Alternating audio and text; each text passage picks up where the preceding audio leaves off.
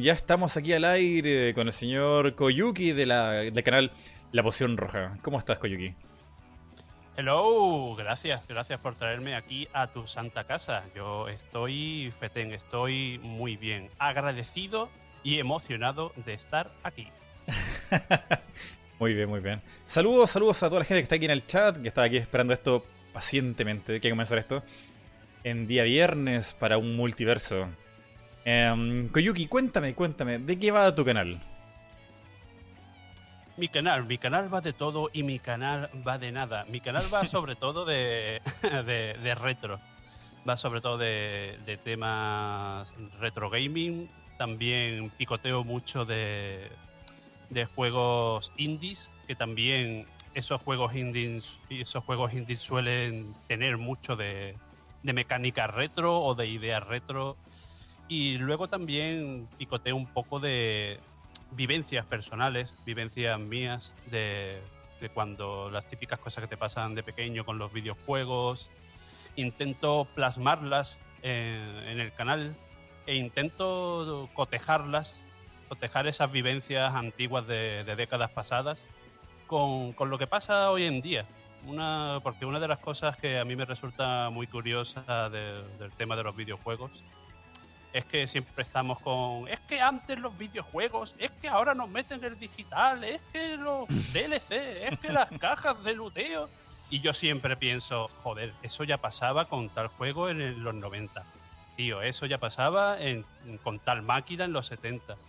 Entonces intento hacerle ver a la gente, a la vez de que los tiempos pasados son maravillosos, pero todo lo, todo lo malo o lo que nosotros vemos malos y todo por lo que nos rascamos las vestiduras hoy en día, eh, eh, ya pasó, ya, ya ha pasado, es todo un ciclo y más o menos de eso va mi canal, más o menos, así explicado mal. Sí, sí, em, viendo tu canal, tú tienes un toque y narración bien reflexivo, como, como tratar de revivir un poquito el pasado y claro, con, con esos pensamientos que tienes tú, ¿no? Hablar desde el, no, no desde la crítica, sino desde una idea, desde una pregunta. No eres como invasivo al empezar tu video, sino como una sugerencia al que te escucha. Sí, sí, esa es también una de las mayores mm, prerrogativas que yo tuve al montar mi canal. Fue intentar montar algo diferente. O sea, que no fuera el, típico canal de YouTube mm, agresivo, porque, te, voy a ser sincero, yo cuando monté mi canal lo hice porque estaba cansado de, de los demás canales de, YouTube. Lo monté, digamos, en el boom que hubo hace unos cuantos años, ¿Mm? eh, donde salieron muchísimos canales que eran todos muy agresivos, todos muy basados en casi las mismas premisas y yo llegó un momento en el que me cansé de eso y dije, hey, si esto no me gusta, ¿por qué no me monto mi propio casino con mis, con mis furcias y con mis barcos? Y, eso fue una de las cosas que me, que me, llevó a montar mi canal. El hacer algo más, más tranquilo. Yo siempre he pensado de mi canal que sea como algo que la gente viene a descansar un poco, a ponerse un vídeo mío y a, y a tranquilizarse, ¿sabe? A, a, escuchar mi dulce voz narrativa y a, tranquilizarse un poco de tanto grito y tanto y tanto trasto volando en YouTube. Claro, claro. Es más como un espacio para relajarte, ¿no? Que alguien te cuente una buena historia y sentarte ahí a disfrutarlo. Correcto, a la luz de las velas o de la chimenea con un vino. claro que sí, claro que sí. Bien. Ah, pero esto del retro gaming, eh, ¿te lo llevas eh, muy en serio? O... Pues una cosa más así tranquila, porque el retro gaming yo sé que es una obsesión por coleccionar todo a veces, ¿no? Uf, eh, yo tengo, tengo problemas con, con el retro gaming en varios factores. Mira, te comento tengo problemas con el retro gaming y el espacio en sí. Yo vivo en un cubículo en plan japonés, el típico reportaje de japoneses que viven en uno por uno, yo más o menos, pero en España, ¿vale? Entonces, por ejemplo, me gustaría tener una recreativa, la típica recreativa 8x8 con lucecitas y con neones y con cuatro mandos y no puedo, no puedo porque es o la recreativa o yo, uno de los dos. Entonces, el tema del retro gaming no soy tan tan obcecado con ello. Estoy aprendiendo a convivir con el tema del digital, más que nada por necesidad, Mm. porque no, no tengo espacio. Hace tiempo, tristemente, tuve que, por ejemplo, deshacerme de algunas consolas antiguas. Lo hice con mucha tristeza, pero es que No es lugar que no- físico. No hay otra. No hay otra. Y también tengo problemas con el retro gaming, que hay mucho, lo que yo llamo los talibanes del retro gaming. Ya. Que es que si algo no es antiguo, no es bueno. Ah, y vale. a mí me gusta, a mí me gusta lo antiguo, pero también me gusta lo moderno y también sé ver dentro de lo moderno cómo bebe de lo antiguo y eso a mí me encanta. Por ejemplo, los juegos nuevos que están saliendo en plan, no sé, juegos que llaman el, el New Retro, ¿Mm? como el juego, ¿cómo se llamaba el juego este de... Ay, no me sale ahora el, el del tío con la pala. Ah, no me sale Eh, el Shovel Knight. Shovel eh, Knight. correcto. Shovel Knight. Shovel Knight abrió un poco la lata del New Retro. Y todos los juegos que están viniendo detrás de él con, ese, con esa estética y sobre todo con esa mentalidad de coger lo antiguo, remodelarlo sin tenerte que ceñir a, a, por ejemplo, que muchos han criticado a Shovel Knight. Es que va de juego de Nintendo NES, pero en realidad no es de 8 bits. Tiene aquí cosas de 16 bits. Y yo, tío, pues claro, o sea, ya no tienes que programar en una NES, no tienes por qué estar metido en NES. Es- no es un ejercicio. O sea, hay, hay, nazis. juego. Hay nazis de- dentro del retro gaming. O sea, si no está programado a la antigua tampoco se puede jugar. Correcto, correcto. Wow. Y se pueden hacer cosas increíbles sin tenerte que ceñir a, a patrones antiguos de... Es que si no lo programas con el chip Motorola 814 del Spectrum no sé en cuándo, entonces no es retro de verdad. Y yo, ajá, Oh. pues bueno, pues ya está. Pero Oh. bueno, vamos, vamos sobreviviendo como se puede entre, entre gente que piensa muy, muy cuadriculada y yo sé que hay muchísima gente y mis números me dan la razón ¿Mm? hay mucha gente que, que les gustó los juegos de su infancia y que ahora están reviviendo esos tiempos gracias a los juegos de su infancia y gracias a los nuevos juegos que vienen que beben directamente de la infancia. Y eso es precioso. Muy bien. Pero ver, aquí tengo una pregunta sobre el retro gaming. O- obviamente Vale. yo he jugado juegos que, que se volvieron retro ahora, pero en su momento eran la, última tecnología. ¿En qué momento un juego realmente se vuelve retro? Eh, ¿De, de qué época ahora eh, ya algo sería retro? Uf, excelente pregunta, mi compañero. Eh, yo mm, mm, tengo peleas, tengo peleas en mi canal con gente que, por ejemplo, yo saco algún vídeo de PlayStation 2 y me tiran ladrillos a la cabeza en plan de esto no es retro. Y yo, Wow. tío, a ver, yo, yo, yo considero retro dos generaciones atrás, más o menos, ¿sabes? Lo que pasa que cada generación que avanza como es o sea, llegará un momento en que la Play 4 sea retro. Mm, Se puede pensar que sí, pero hay gente que dice que piensa que no, que por ejemplo la PlayStation 4 y la Xbox One nunca van a ser retro por el tipo de juego que tienen. Entonces eh, es, algo, es algo muy delicado. Yo creo que es más que nada un estado mental. Y lo malo es que a veces hay gente que no concuerda con tu estado mental. Entonces, por ejemplo, la Play 2, para mucha gente, decir que es retro o que se considera retro gaming o verla expuesta en una feria de videojuegos en plan en la sección retro, como que se tiran de los pelos en plan de, pero esto qué hace aquí. Y no sé, hay, hay que, re- hay que relajarse un poco en esos temas, ¿sabes? Hay que re- relajarse un poco. Sí, sí. No, lo digo porque mm, mucha gente que se dedica al retro gaming es justamente eso, ¿no? Son coleccionistas. Y un coleccionista como que tiene etiquetado eh, la fecha de cuando lo compró, cuándo salió, eh, cuándo llegó a Europa, cuándo llegó a Japón, y tienen todo eso como tan, tan cuidado. Casi como si fuera alguna pieza de arqueología. Y, no sé, pienso que debe haber un momento donde las consolas, todas las consolas se vuelven retro. La PS4 ahora, o la Switch, o la Xbox One, serán como consolas novedosas, o no tanto, pero en, no sé, 20 años más, tú le pones eso frente a un niño y te decís, pero qué gráficos tan malos, ¿cómo jugaban esto? ¿Qué es esto? Eh, seguro en algún momento las cosas van a envejecer. Seguro. Seguro, seguro. Pero seguro que también hay gente que no lo acepta.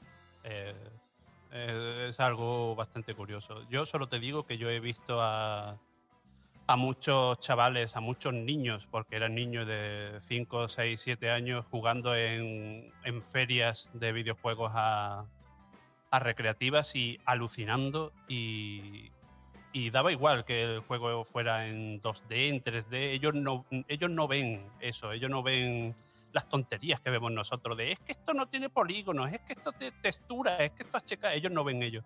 Eh, eso, ellos ven que, por ejemplo, están jugando al Sonic y que les gusta y que es, muy rápido y que para ellos es novedoso lo que nosotros llevamos mamando desde hace 30 años, ¿sabes? Y para, para, mí eso es, digamos, el espíritu, de, el espíritu del retro. Si, si tú pones delante a un niño de una consola y, y se le encienden los ojitos, para mí eh, ese es el verificador de, mira, esto, esto sí.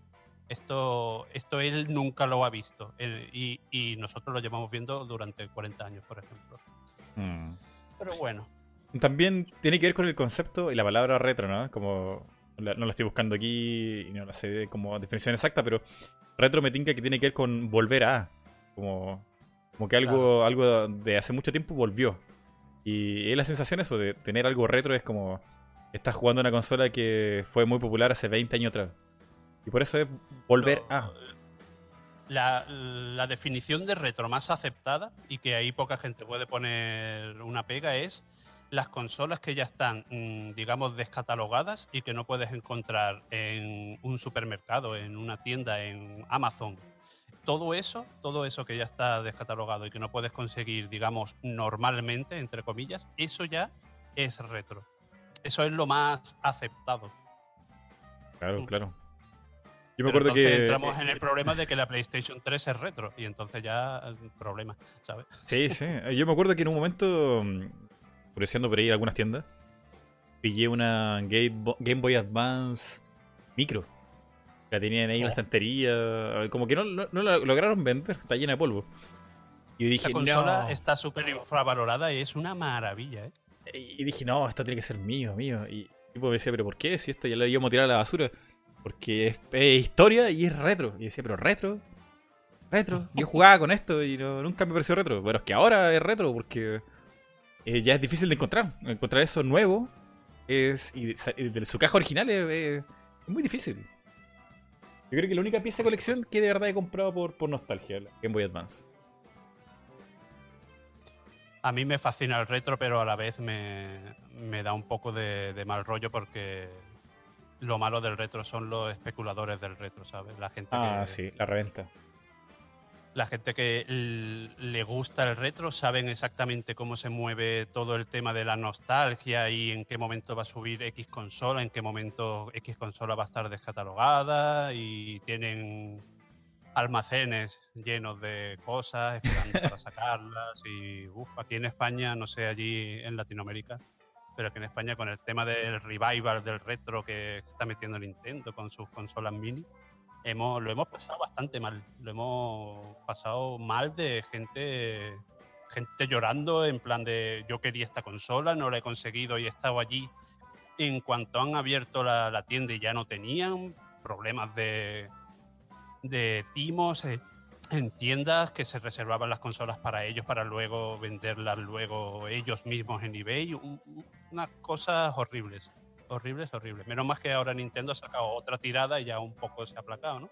Pero vamos, un ejemplo, simplemente eso era un ejemplo de todo, de todo, de todos los malhechores que hay detrás de, la nostalgia. Malhechores de la nostalgia. Malhechores. Una definición nueva. Oye, oye, aquí hay un comentario, no sé si está viendo el chat, Nacho Torres, que dice así. No, me voy a meter. dice, antes estábamos en onda y cambiaron esa onda, ahora no estamos en onda, en la onda, y eso le pasará a ustedes también. Que es una referencia a los Simpsons. Yo siempre he volado. Em, ¿Tú crees que pasa eso ahora con los videojuegos? Que estemos como no sé, el, el, tope, en el tope de la tecnología y de la diversión y que mañana seamos obsoletos en nuestro gusto. Eso, eso por supuestísimo. Pero yo, yo convivo con ello porque yo ya lo. como que lo asimilé hace mucho tiempo. Pero por ejemplo, Tú juegas ahora mismo al Fortnite. Si no juegas al Fortnite, estás fuera de onda. Eso es así. Y si te, y si te duele el tema de, de que si tú no juegas ese juego porque no te gusta, porque no te mola, porque ese retro, porque ese no, no- no te llama la atención simplemente o porque no tienes acceso a él, da igual, está fuera de onda. Si no eres un streamer de Fortnite ahora mismo, tú no eres cool. Vive con ello. Pregunta. Eh, ya que hablas sobre estar en la onda y ser cool en los videojuegos. Yo no me acuerdo si cuando niño alguien que jugara videojuegos era cool. Yo creo que era todo lo contrario. Era Creo todo lo que- contrario. Que alguien que jugaba videojuegos era como in- inadaptado o el raro. Cosas así, como... No, no era, era lo contrario a estar en la onda. Entonces, como que la onda mi- no, había- no- no existía un estatus por tener consola. Después, sí, después, porque, oh, tiene la consola y esa consola es muy cara, se volvía un poquito más popular quizás, pero pero socialmente, como que así como mucha gente, como el mainstream, yo creo que nunca nunca habrá A partir- sido A partir del 2000 empezó un poco a, a, digamos, a casualizarse un poco la cosa y a, a dejarlo un poco estar. A partir del tema de los móviles, a partir del tema de la Wii, pero antes de eso, mm, antes de eso era una época oscura, oscura y mientras más tiré hacia atrás en el tiempo, peor. Yo en mi colegio me tenía que esconder de, de la gente que no le gustaba los videojuegos y, lo malo es que éramos tres o cuatro los que nos gustaba. Entonces, como eran mayoría, pues si no te gustaba el fútbol, si no te gustaba las cosas más normales, pues como nadie juega videojuegos, si tú decías abiertamente que te gustaban los videojuegos, pues te, te pegaban o se reían o, o cosas. Entonces teníamos que hacer alianzas por lo bajini, alianzas calladitos de los que teníamos consolas, de juntarnos después de clase, pero todo, todo muy en plan mm, a lo bajo, ¿sabe? Casi con gabardinas. Niños pequeños con 5 años en gabardina, quedando en esquinas, pasándose cosas de videojuegos. Eso fue mi realidad. Es bastante triste. Sí, sí. Ahora se ha- ya se popularizó, ya pegó un boom. me- que, bueno, ahora, ahora lo malo es que hay demasiada gente jugando videojuegos y uno se tiran las piedras a lo otro, en plan de tú no eres de tal marca, muere y, y así. Pero Muere. por lo menos ya la, eh, la gente juega videojuegos, por lo menos eh, es un avance, aunque parezca que no, yo lo veo un avance, vamos. Sí, sí. Pero en, el- en el aspecto que dice Nacho, eh, que tú estabas en la onda y ahora la onda que llevo no es la onda y te va a pasar a ti. No sé, yo creo que los videojuegos popular, popular, o sea, yo creo que sí, yo creo que hay gente que juega juegos porque tus amigos lo juegan y si no lo juegan no puedes estar con tus amigos y casi como que te arrastran a sociabilizar así, pero pero no sé, yo, yo creo que aún no llego a ese punto aún, como que si el Es juego si, el juego no me gusta no, no, no- mueves no lo voy a jugar. ¿sabes? Yo, por ejemplo, hace un tiempo, y vamos a empezar aquí a sacar trapos sucios, yo hace un tiempo mm, convivía con, con gente que era adicta al LOL, porque no sé si lo sabéis, pero la gente que juega League of Legends no son jugadores, son adictos. Eso es así. El caso es Gracias, que gracias yo por la referencia. de nada, de nada. Sí, si los dos somos adictos, no hay problema, no, no nos estamos metiendo uno con los otros. Ok, ok. Yo soy Koyuki y jugaba al LOL, no pasa nada.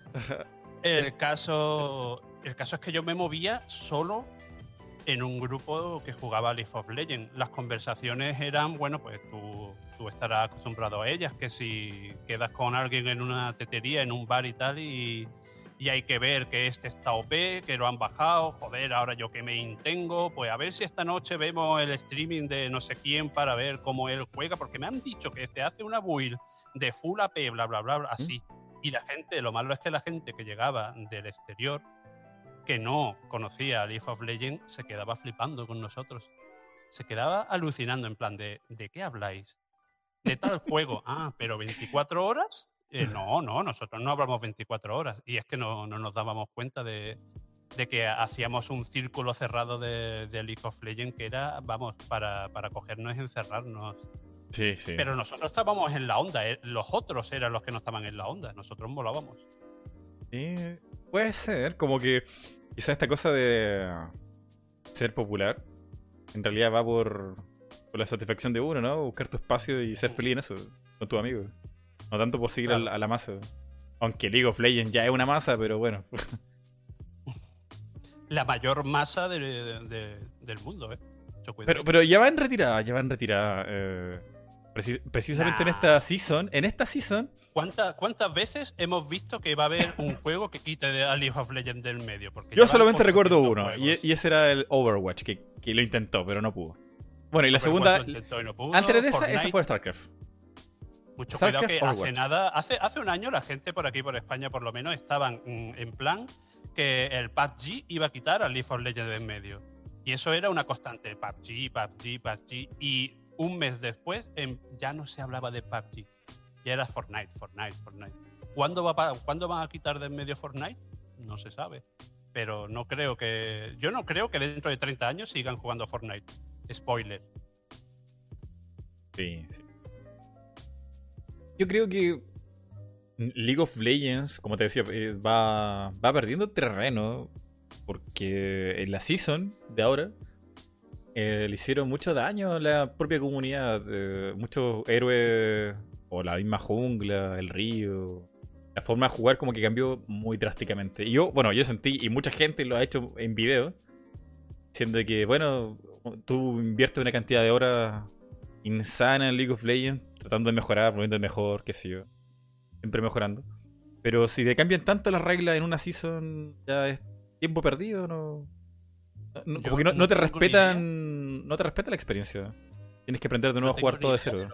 ha pasado, sinceramente. Estoy súper desconectado. Pero el tema es que os cambian las cosas de un día para otro en parche, supongo, ¿no? Cambia totalmente la, la manera de jugar que os acostumbráis, ¿no? Sí, sí. Entonces, se siente muy injusto los cambios. eh. Como que haber aprendido tanta experiencia en League of Legends al final no, no sirve nada. Te la van a cambiar un día para otro. Es un poco triste. Eso pasa mucho, pasa mucho en los competitivos. Yo conozco a mucha gente, por ejemplo, que les pasa lo mismo en el FIFA, en el juego de fútbol, que se acostumbra a jugar de una manera y de repente Electronic Arts se levanta con un mal pie y cambia totalmente la manera y te quedas en plan de, pero bueno, y yo porque he estado aquí dándole y, y entrenando durante dos semanas y ahora me cambias todo. Y, eh, ¿Por qué? ¿Por qué, señor Electronic Arts? Y Bueno, Electronic Arts no, no Que también. Electronic Arts es. Yo me lo esperaría de ellos, pero. De Riot. Mi Riot. No, Ray- e- e- ese es el problema. tu problema. me, es el rompieron el que corazón. muchísima gente, que es que personifican las empresas. Nunca personifiquéis las empresas, niños y niñas. Las empresas no escuchan ni son un señor que viene a tu casa a darte un abrazo. Las empresas hacen lo que necesitan para ganar pasta Pero, o lo que ellos, lo que ellos creen que les vas a hacer, les van a hacer ganar pasta. pero luego ojo, no. ojo, ojo. League of Legends es uno de los primeros juegos que a principio, estoy hablando muy al principio, sí tenía una buena comunidad y relación directa con los jugadores. Eh, yo recuerdo que habían discusiones largas, pero infinitas, más de 2000 páginas. Y quizás estoy tira- tirando un número muy bajo, más de 2000 páginas de, discusión. Llamando, invocando a, los a los Rioters, que son como los moderadores o desarrolladores del juego. Los mismos Rioters están ahí discutiendo entre ellos, explicando, dando sus razones. Y hasta que se lograba entre toda la comunidad y cambiar las decisiones de juego. Era. Muchas cosas se dieron vuelta. Precisamente Rengar. Rengar en algún momento. No es que lo nerfearan, sino como que le cambiaron. Le querían cambiar todo. Y nada, yo mismo ahí en el foro protestando, pero ¿cómo? Esto, esto es una locura, no puede ser. Y nada, no, mm, hicimos tanto ruido que no los desarrolladores tuvieron que no hacer nada. Y dejarlo ahí. Por lo menos hasta un año después. Después no. Lo, lo mandaron a la mierda, pero en ese momento yo sentí que había por lo menos una, una relación directa. Y con cosas problema más. También, el problema es que la- las comunidades van creciendo y cuando crecen tantísimo Ah, sí. como creció la de League of Legends, pues es un problema. Tú, te puedes, tú puedes escuchar a la gente hasta cierto punto, pero si por cada mil personas que hay diciendo que Rengar está muy bajado y que tienen que cambiarle cosas porque no puedo ya jugar con Rengar, hay 8.000 timos y 8.000 carries diciendo no puedo jugar, Rengar me mata. Me levanto por las noches sudoroso pensando en Rengar. Entonces, ¿qué hacen? En plan de, mira, tengo esta parte de la comunidad diciendo esto y tengo la otra parte de la comunidad diciendo lo contrario. ¿Qué hago? Pues me callo, me pongo en una esquina. No, no, también, también estar ahí en la posición del que lee todo eso es como para matarse. Sí, Imagínate sí. hablar con mil personas. Imposible dialogar con mil personas o más de mil personas. Normal. Es que en- en- en más o menos como te pongas a mirarlo, todos tienen razón. Tú que, por ejemplo, era tu main Rengar, tú querías que le hicieran ciertas cosas porque veías que estaba roto. Y los otros que protestaban porque morían de un toque con Rengar, pues también se frustraban, pero... Es que eh, eh, League of Legends es muy duro, señoras y señores. League of Legends es muy, es muy duro jugar ese juego, ¿eh? Sí. Y hombre, y ahora precisamente League of Legends se está yendo a la mierda. Porque quebraron un- a la comunidad con sus actualizaciones. O, o esa es la impresión que a mí me da. Pero en fin, volvamos al retro gaming. Em, ¿Cuándo el LOL, cuándo va a ser retro? oye, eso, eso, eso, eso puede ser una buena pregunta. Dota, Dota, el original de el mapa Sí. de Warcraft 3, yo creo que ya es retro. Si lo comparas con todo lo que Hombre, hay si actualmente. Warcraft 3 es retro, Dota retro. Eso es- está clarísimo, sí, sí. Y, y la gente lo sigue jugando, que es lo más asombroso. Todavía hay mods de, de Dota. Y de Warcraft 3, la, sigue- la gente sigue viciada al Warcraft y a War- Warcraft 3, es alucinante. Como hay Muy comunidades que, que se niegan a morir, gente que sigue jugando al primer Civilization, ¿sabes? Gente que sigue jugando al Warcraft, gente que sigue jugando a juegos que tú dirías, pero esto no se murió hace ya mil años y ellos lo mantienen vivos. Eso, esa es la- una de las partes bonitas de, de este tema, del tema del retro gaming. ¿Cierto? Bueno, y otra parte buena y quizás no tan buena, y aquí lo comentaban ya en, en los comentarios, y también creo que lo he visto también en Twitter y en tu canal, creo que también lo he visto. ¿Qué opinas sobre el cierre de esta página importante de emuladores y rooms? No puedo acordarme, Emulan- Emulandia, Emulando. Emu, Emu Paradise. Eso mismo. Estamos viviendo tiempos, tiempos convulsos y negros por el tema de, del retro gaming. Pues bueno, y no sabe, no sé si sabes que hoy mismo, si no me equivoco, han cerrado otra muy importante de ISOZone. Están, están cayendo, están cayendo una detrás de otra. Y la gente está sobre todo molesta con, con tu querida Nintendo. Bueno, aquí eso Vamos, se, y eso se veía venir. Cuando digo molesta es que la gente en los comentarios primero insultan, en plan de me cago en Nintendo y ya luego ponen lo que sea, ¿no? Pero el primero es el insulto y el odio visceral a Nintendo. Y joder, es bastante, bastante triste eso. Pues yo lo que veo sobre, sobre este tema del cierre de, de Emu Paradise, de, de ISOZone y de las que probablemente lleguen, es que de alguna manera los que estamos metidos en esto lo veíamos venir. Lo veíamos venir desde hace tiempo porque Nintendo se está moviendo desde hace ya tiempo, desde que empezó con su con su digamos revival de los retro, empezó a moverse a moverse en estos derroteros. A mí sorprenderme no me ha sorprendido, pero molestarme, mm, hombre, pues molestarme molesta, porque, por ejemplo, yo estaba acostumbrado desde que tengo uso de conciencia en Internet a meterme, por ejemplo, en Emu Paradise y que ahora no esté, pues me va a resultar, me va a resultar muy raro. Pero mm, lo que no hay que ponerse es en términos de blanco o negro. O sea, no nos podemos poner como la mayoría de la gente está ahora mismo en, en un extremo de la balanza de, de vaya mierda Nintendo, los odio. Bueno, el, el comentario más, más, mm, ahora mismo más reticente de, de internet. No vuelvo a comprar un juego de Nintendo. Y yo, joder, que no, no, o sea, tú no vas a comprar más nunca hasta que te muera juego de Nintendo por esto. Ajá, claro, sí, venga, sí. Pues no hay que ponerse en, eso, en, esos, en esos extremos, ni tampoco hay que ponerse en el otro extremo de muy bien Nintendo, que también los hay, ¿eh? muy bien. Nintendo por hacer esto, porque es que, claro, si es suyo, es suyo y hacen con ellos lo que quieren. Yo lo comprendo. tampoco no es ni uno ni otro. Hay que, hay que encontrar un término medio y comprender, comprender por qué, por qué Nintendo, por qué Nintendo hace esto. Obviamente los juegos son suyos. O sea, eso nadie se lo, se lo dice. Hay mucha gente que cree que los juegos de, por ejemplo, la NES son abandonware y eso no es, no es cierto. Abandonware son, por ejemplo, algunas antiguas, algunos antiguos juegos de PC de MS2. Eso sí son abandonware. Y eso no hay problema con, con tu trapichear con ellos, ni hay ningún problema en tenerlo alojado en ninguna página. Pero, por ejemplo, NES, Game Boy, da igual el tiempo que haya pasado, porque mm, Nintendo sigue, sigue teniendo su potestad. Entonces, no es, no es abandonware, es de Nintendo.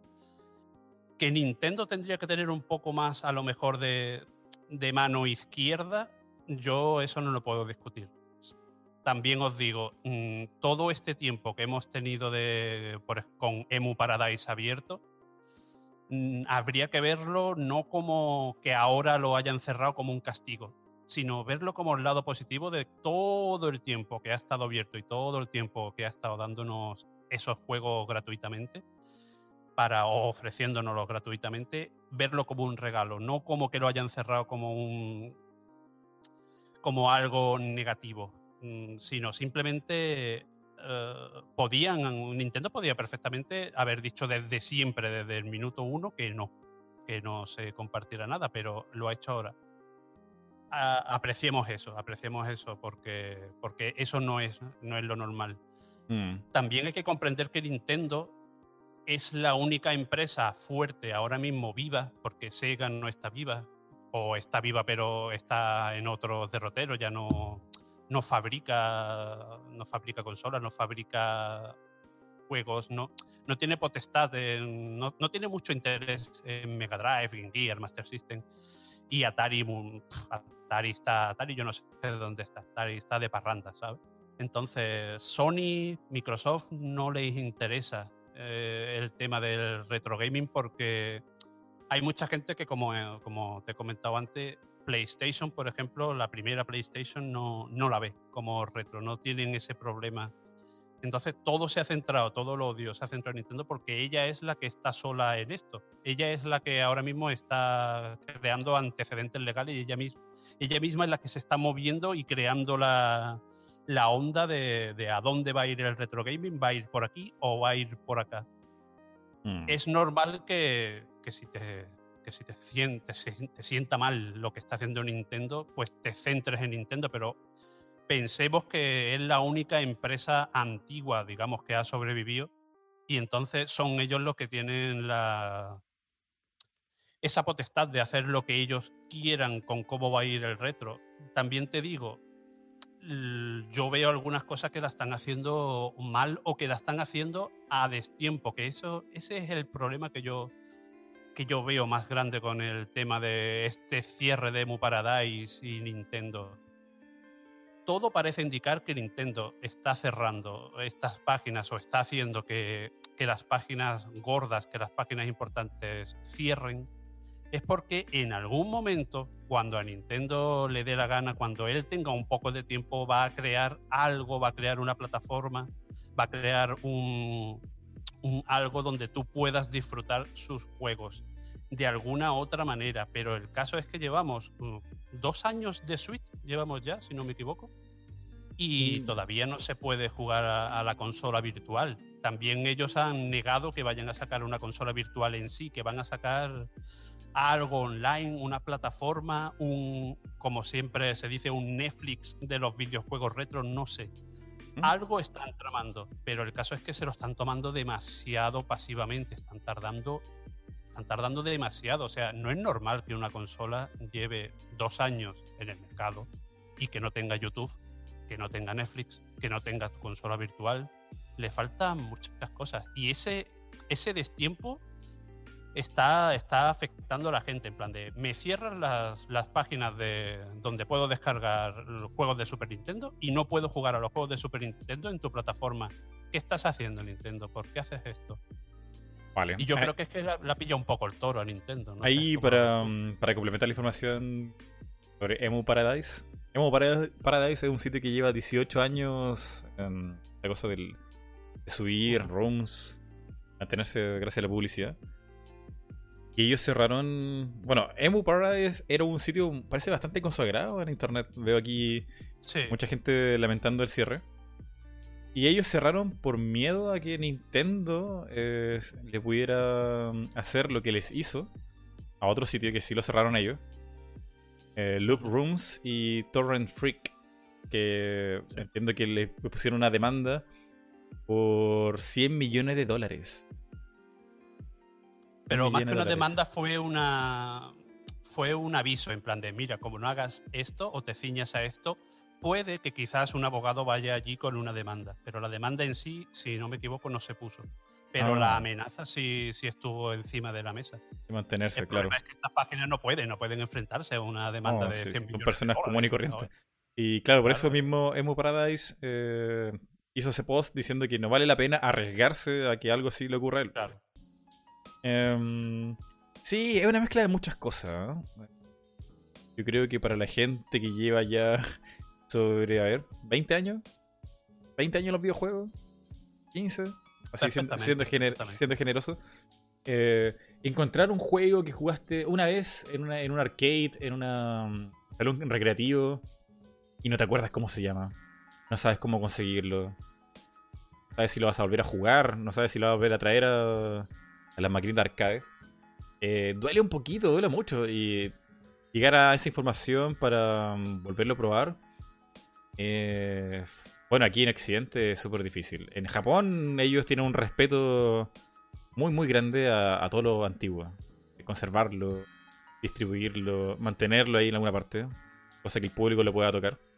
Hay ciudades, bueno, sectores más, más bien dicho, como Akihabara, donde tú puedes como encontrarte todo para comprar, probar, qué sé yo, intercambiar. Te da esa cultura. Eh, aquí en Occidente no, aquí es muy, muy raro eso, que como un lugar, eh, como, como sociedad, el culto al videojuego, no.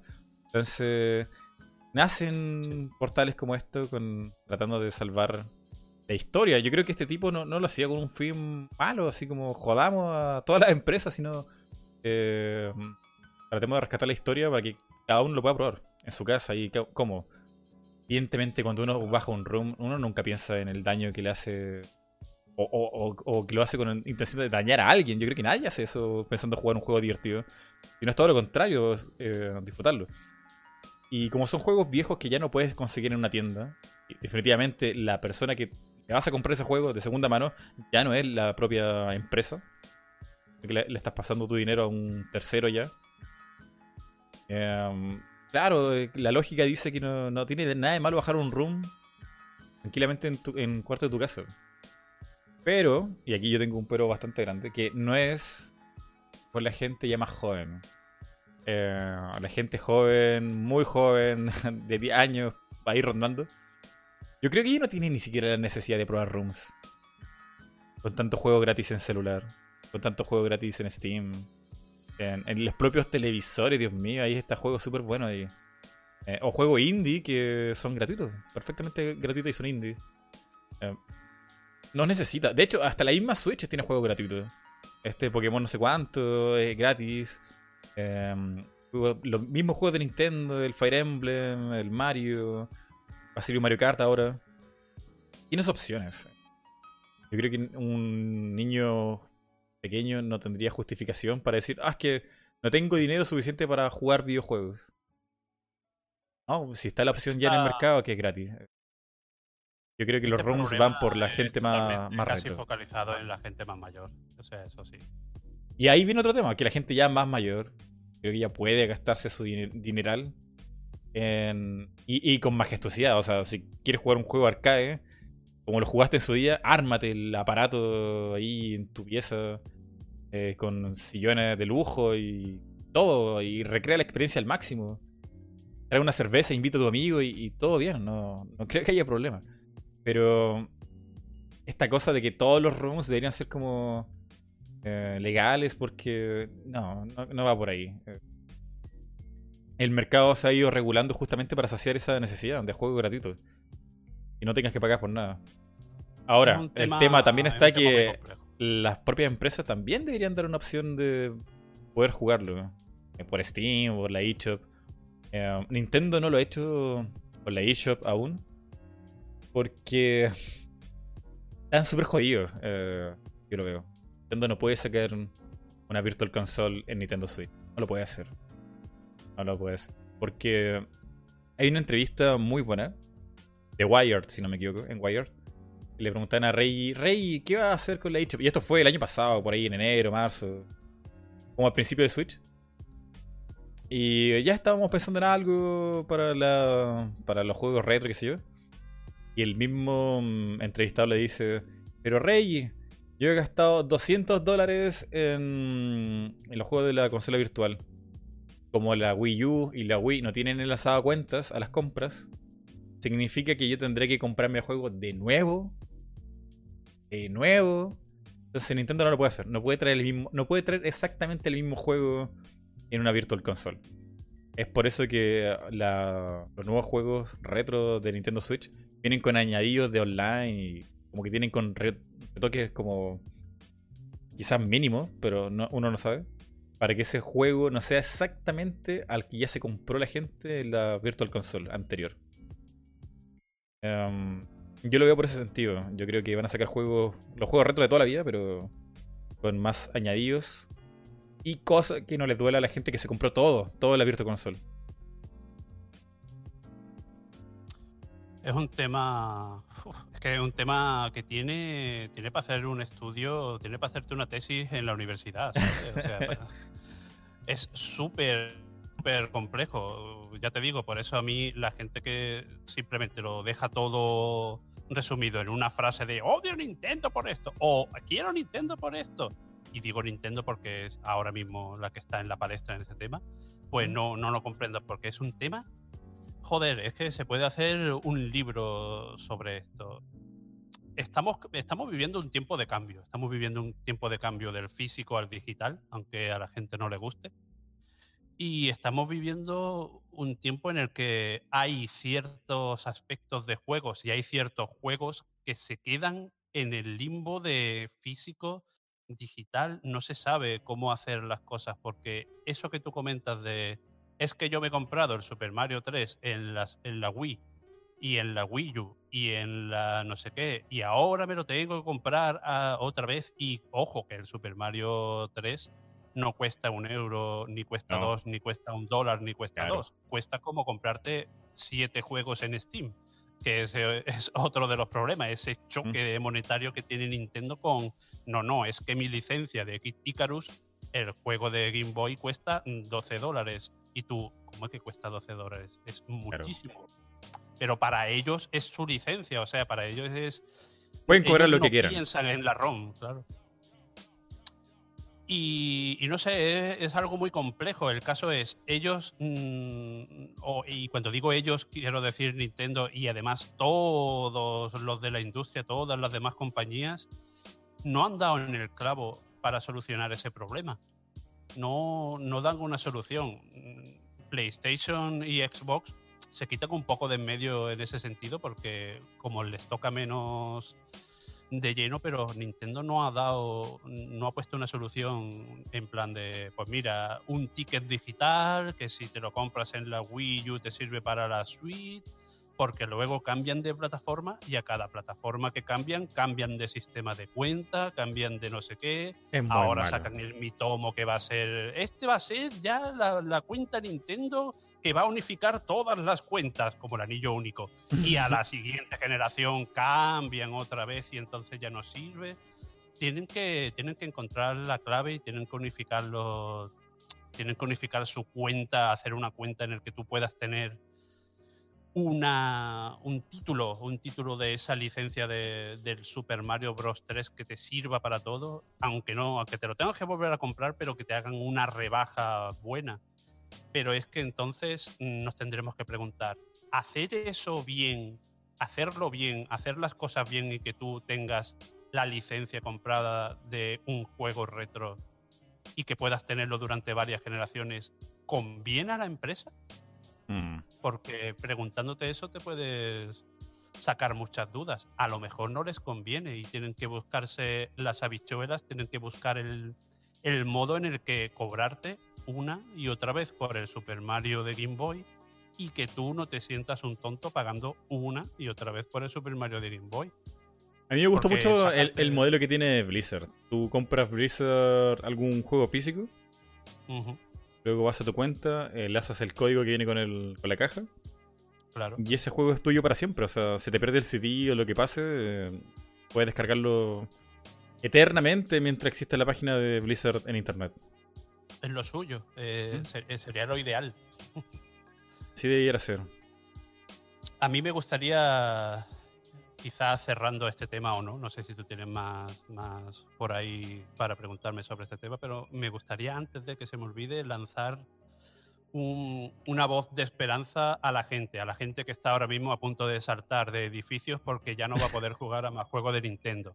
Ujú. Tranquilidad, tranquilidad, gente que ya hemos vivido, vosotros, a lo mejor los más jóvenes, no habéis vivido apocalipsis digitales, pero mm, yo, por ejemplo, y creo que tú también, señor Mighty Rengar, hemos vivido ya unos cuantos de apocalipsis digitales, como por ejemplo pasó con Mega Upload hace, joder, hace ya más de 10 Oh. años, en el 2005, si no me equivoco. Qué intenso Ahí, fue eso. ahí- ahí la gente sí que se iba a tirar por balcones, en plan. Yo recuerdo perfectamente la noche que me lo dijeron, en plan de. "Mm, Tío, que, que Mega Upload ha, ha caído. Y yo, ¿qué? ¿Cómo? Estás equivocado, eso no lo puede ser. Sí, sí, sí, sí. Y yo, no, Sí, no. ¿Cómo que Mega oh. Upload? ¿Cómo? ¿Cómo? Uf, Fue tremendo eso. claro, pero no. ¿Qué ha pasado? O sea, hoy en día, ¿quién echa de menos Mega Upload? Está todo Mm. todo lo que había en Mega Upload diversificado en otras plataformas, han nacido otras plataformas, ahora mismo está casi todo por torrent. Si algún día torrent cae porque, no sé, el FBI le ha dicho a Trump que son el mal los torrent y los quitan, puede pasar, puede pasar perfectamente. Pues se irán a otra plataforma. Lo que no tenemos que adecuarnos ni, ni ponernos cómodos en, en una manera de descarga o en un sistema o no. A ver, los que descargamos cosas tenemos que ser conscientes de que mm, no es muy legal. Entonces, si mañana quitan todas las descargas directas y tenemos que aprender a buscarnos esos juegos por otros lados, estad seguros de que los juegos están, están en algún lado, pero vais a tener que despegar el culo del asiento y aprender a, a buscar de otra manera, a aprender a diversificarte por internet. Porque como decían en Parque Jurásico, la mejor película de la historia y donde podéis sacar todas las enseñanzas, la vida se abre camino, la vida se abre camino y las ROMs también se abren camino. Tranquilidad. Todos los juegos de Nintendo están, pero hay que buscarlos. Si cierran algo, otro abrirá. No pasa nada, tranquilidad. Vale. Sí, es cierto. Mm, Yo me acuerdo cuando Mega Upload lo cerraron y era como, no. Tantas cosas que tenía, eh, que quería ver y seguir viendo ahí, programas, anime. Y al final todo eso encontró su camino para aparecer. YouTube está empapelado aún.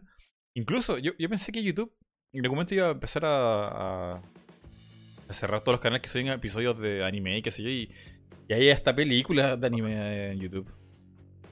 En Eh, algún momento también puede pasar que, Nintendo, y otra vez vuelvo con Nintendo porque no por nada, es que ellos son los que también meten más cañas en YouTube. A lo mejor Nintendo ha cambiado hace un año su política en YouTube y a mucha gente no le ha gustado. Dentro de un año puede que también cambien la política y, por ejemplo, yo que tengo muchos vídeos con imágenes de Nintendo, me, me cojan y me cierren los vídeos. ¿Y qué vamos a hacer? O sea, Nintendo es tan importante que, que puede hablar con YouTube, negociar y cambiar los términos legales. Hoy es Nintendo, mañana es Sony, pasado Xbox. Hay que, hay que adaptarse. Nosotros no somos los dueños legales de esos juegos, son las compañías. Las compañías Mm. van por, por los que le conviene. Cierto, cierto.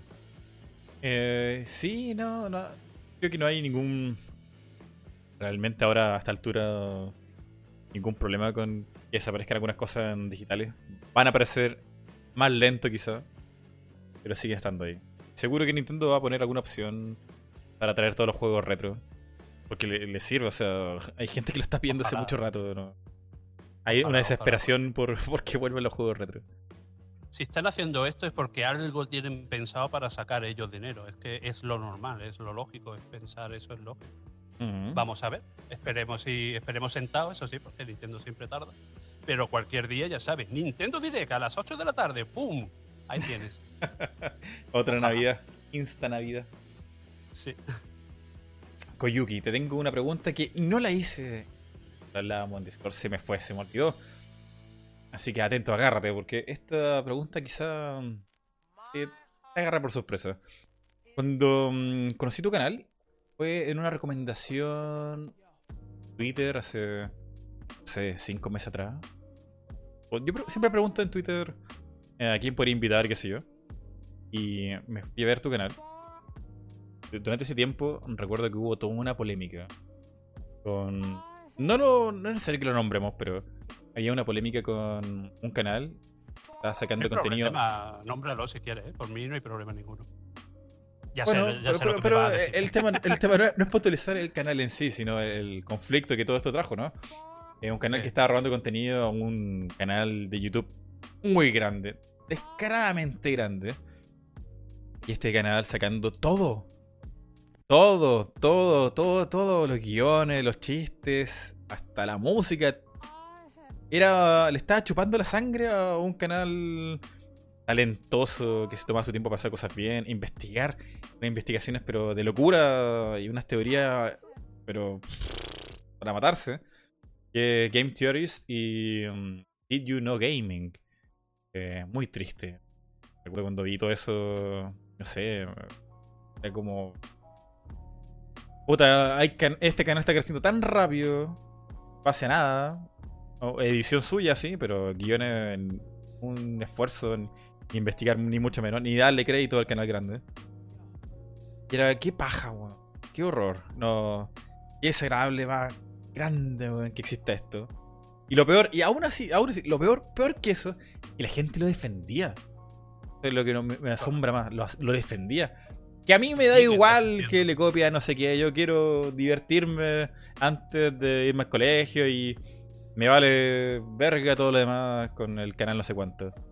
Claro, pero es que la, gente, sus seguidores y, la gente que consume YouTube en general, y es total y completamente comprensible, lo único que quieren es ver contenido divertido y contenido que les entretenga. Y lo demás que hay detrás no les importa. Otro tema es que hay también otro público que lo que les importa es la, digamos, la basura que se tiran unos youtubers a otros.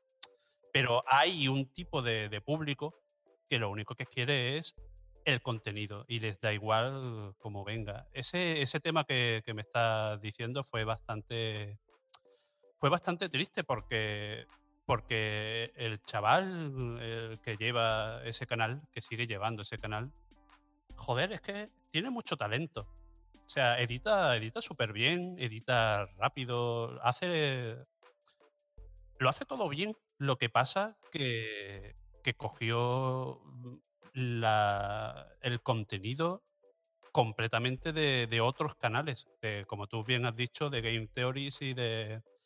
¿Cómo se llamaba otro? Did you know? Did you know gaming que son canales súper potentes en el tema de, habla inglesa. Y él quería hacer como, él quería ser la, eh, esos, coger esos canales y pasarlos al español. Y sus seguidores les da igual lo que haga porque son seguidores que, que quieren ver ese contenido en español. Y ya está, les da igual todo yo e, eso lo comprendo y por eso yo comprendo que haya gente que, que lo siga defendiendo, pero el problema no es que él copie a los canales, el problema es que lo negaba. Y todo. lo, ocultaba y todo, y, subió un video explicando que su contenido era original. No, qué horror. Y encima el descaro, el descaro de. Por eso, por eso yo, yo hice un vídeo denuncia, el único vídeo de denuncia que he tenido que hacer, porque yo ese tema de todo, el tema de echarse mierdas unos a otros, yo eh, intento estar aparte porque una de las cosas que vendo con mi canal es precisamente eso, en plan, en, en mi canal lo que vas a tener es contenido 100% de entretenerte y divertirte, punto. No vas a tener en ningún momento salseo ni nada. Subí ese vídeo y mucha gente me lo echó en cara y yo lo comprendo. Pero lo que la gente tenía también que comprender en el momento era que ni mi canal iba a cambiar a eso. A, oh Dios mío, Dallas, el horrible, o Dross me ha cogido por la calle. No, no, yo no iba, no iba a cambiar mi canal a eso. Era que me había pillado una, una mala praxis de alguien de YouTube de por medio y yo tenía que, primero, explicarme.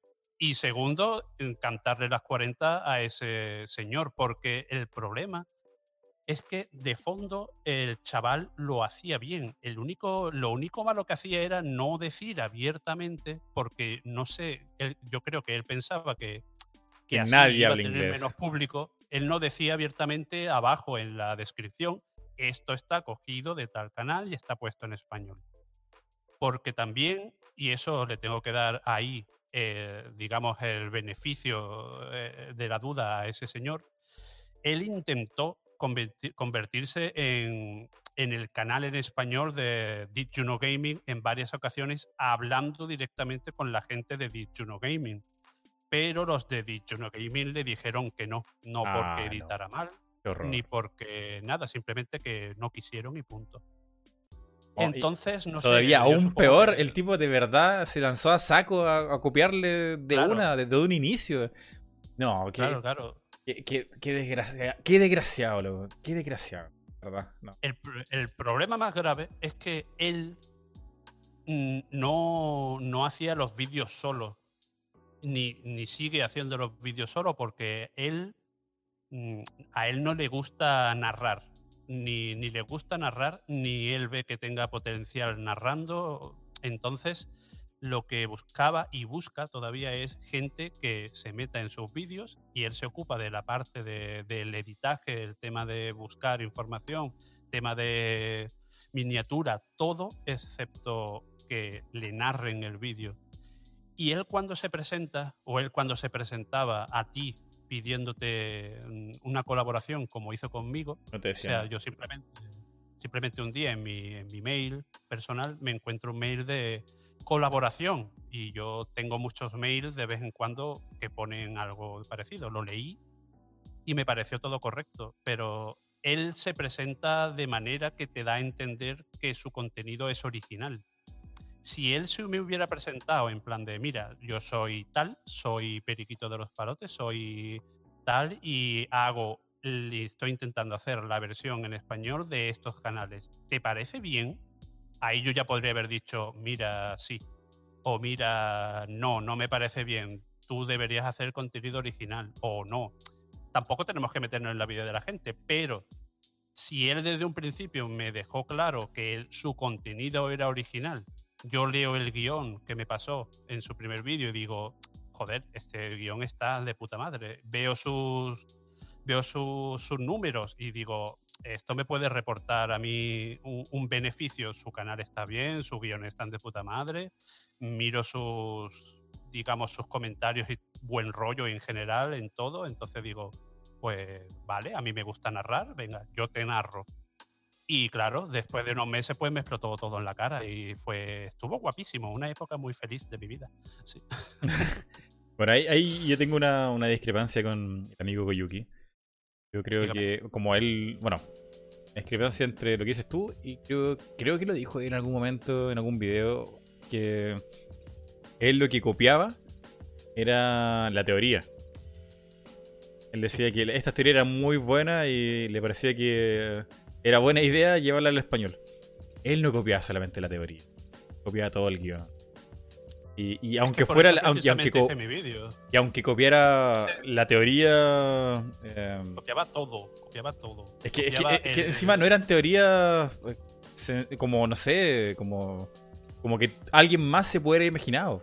Era- eran teorías excesivamente Claro. eh, específicas. Por o sea, El vídeo que copió de Game Theories de, de Chrono Trigger, de la religión y Chrono Trigger. O sea, una cosa es, por ejemplo, que tú hagas, no sé, 15 curiosidades de Final Fight. Si yo hago un vídeo de 10 curiosidades de Final Fight, la miniatura, el título y, el contenido algo, algo de, similitud van a tener.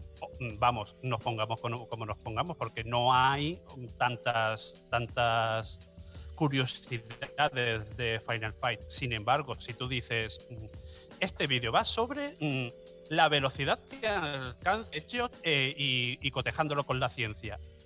Eso, eso es algo, es un tema muy restringido. No vas a poder tú. Si, si tú haces un vídeo Mm, que sea del mismo tema, mm, ahí algo de copia va a haber, pero es que eso no era lo peor, es que él copiaba la escaleta, él copiaba las transiciones, copiaba el guion, estaba literalmente traducido. O sea, si al principio en el vídeo de Chrono Trigger se hablaba, punto uno, Chrono Tiger es Super Nintendo. Punto 2, los Reyes Magos. Punto 4, los Chrono Tiger, no sé qué, es Jesús. Luego cotejabas con el vídeo inglés y era lo mismo, el mismo orden. Que sea el orden lo mismo, eso no puede ser casualidad. O sea, no, no puede ser casualidad. No, era, yo encontré que fue todo tan desagradable. Y lo, peor de todo es que no recibió ningún tipo de castigo. El tipo lo sigue haciendo tal cual. Y, eh, Sigue creciendo. Ha cambiado, ha cambiado algo, ha evolucionado, pero más o menos es lo mismo. Y está creciendo mucho porque es que es lo que yo te digo, la gente lo único que le importa es que el contenido pues sea accesible y prefieren verlo a él que ver el vídeo en inglés. Y como se lo facilitan, pues están un poco cegados, cegados por ello. Pero ¿y qué haces tú? No, pésimo. Pésimo. No sé, yo Hubiera buscado, no sé, alguien quizá del mismo tamaño o, o importancia ahí en YouTube que le hubiera dado una un buen escarmiento, no sé. Yo, creo que se lo merecía porque primero tenía un Patreon, eh, tenía. No meterme en una guerra, ¿sabes? Yo siempre intenté simplemente hacer mi denuncia en plan de, mira, ha pasado esto. Pero más que nada para mis seguidores, en plan de, mira, sabed que no voy a estar más aquí por esto, esto, esto, esto. Pero sigue habiendo, eh, por ejemplo, el Crazy no sé qué, no me acuerdo cómo se llamaba más, que fue el que tiró de la cuerda en un principio, él sigue ahí, RQR, dándole por saco al, al señor este. Game Theories. Ah. No, Es, muy triste. Es, muy triste que, que nadie le importe. Pase ahí en banda. A mí, no sé, a mí me toma un tiempo enorme hacer mi video en edición, investigación. Llevo mucho tiempo de mi vida tratando de hacer el mejor video posible cada vez que subo un video. Y que nadie le importe en español. Como, ¿de qué sirve? O sea, ¿para qué me esfuerzo si puedo copiar a tanta otra gente que anda allá afuera? Y nadie se da cuenta. Y aunque se den cuenta, ¿de qué sirve hacerlo bien honradamente si al final eh, YouTube premia a gente así? Es súper desmoralizante. Esa es la cuestión. Yo, es que ya, yo ya estoy acostumbrado a que YouTube me den por todos lados y a que haya un montón de sinvergüenzas por YouTube. Porque cada mañana que me levanto tengo que estar mirando mis vídeos. Si de repente, y esto está basado en hechos reales y te lo puedo probar 100% real, no faque. Cada mañana me levanto, alguna, algún vídeo me salta un copyright. Y luego me miro el copyright y por ejemplo, si tengo, no sé, como me pasó, y esto es real, una canción de cogida, una versión de Frank Sinatra, y me mete el copyright una radio rusa. Explícame qué tiene que ver una radio rusa que se llamaba Go Radio, no sé qué, no sé cuándo, qué tiene que ver con, con Frank Sinatra. Y ahora ponte y reclama YouTube y que la, y la radio rusa tiene un mes para no hacer nada y mientras está cobrando lo tuyo y ahora te dice YouTube que sí, ahora que no. O sea, ¿tú, cómo te defiendes de eso? ¿Qué haces? A todo esto, ¿e-, ¿él sigue haciendo colaboraciones? ¿La gente sigue aceptándolo? Sí, él sigue buscando activamente colaboradores y lo más, entre comillas, triste es que alguna gente grande sigue colaborando con él y no me explico por qué, como por ejemplo Rusia Veropen sigue con él y no, no lo sé por qué. Pero bueno, eh, su canal sigue hacia adelante y tiene unos números que, nos daría envidia a ti y a mí y a ocho más. Eh, pero hay que vivir con ello. No, me niego, a aceptar esa realidad.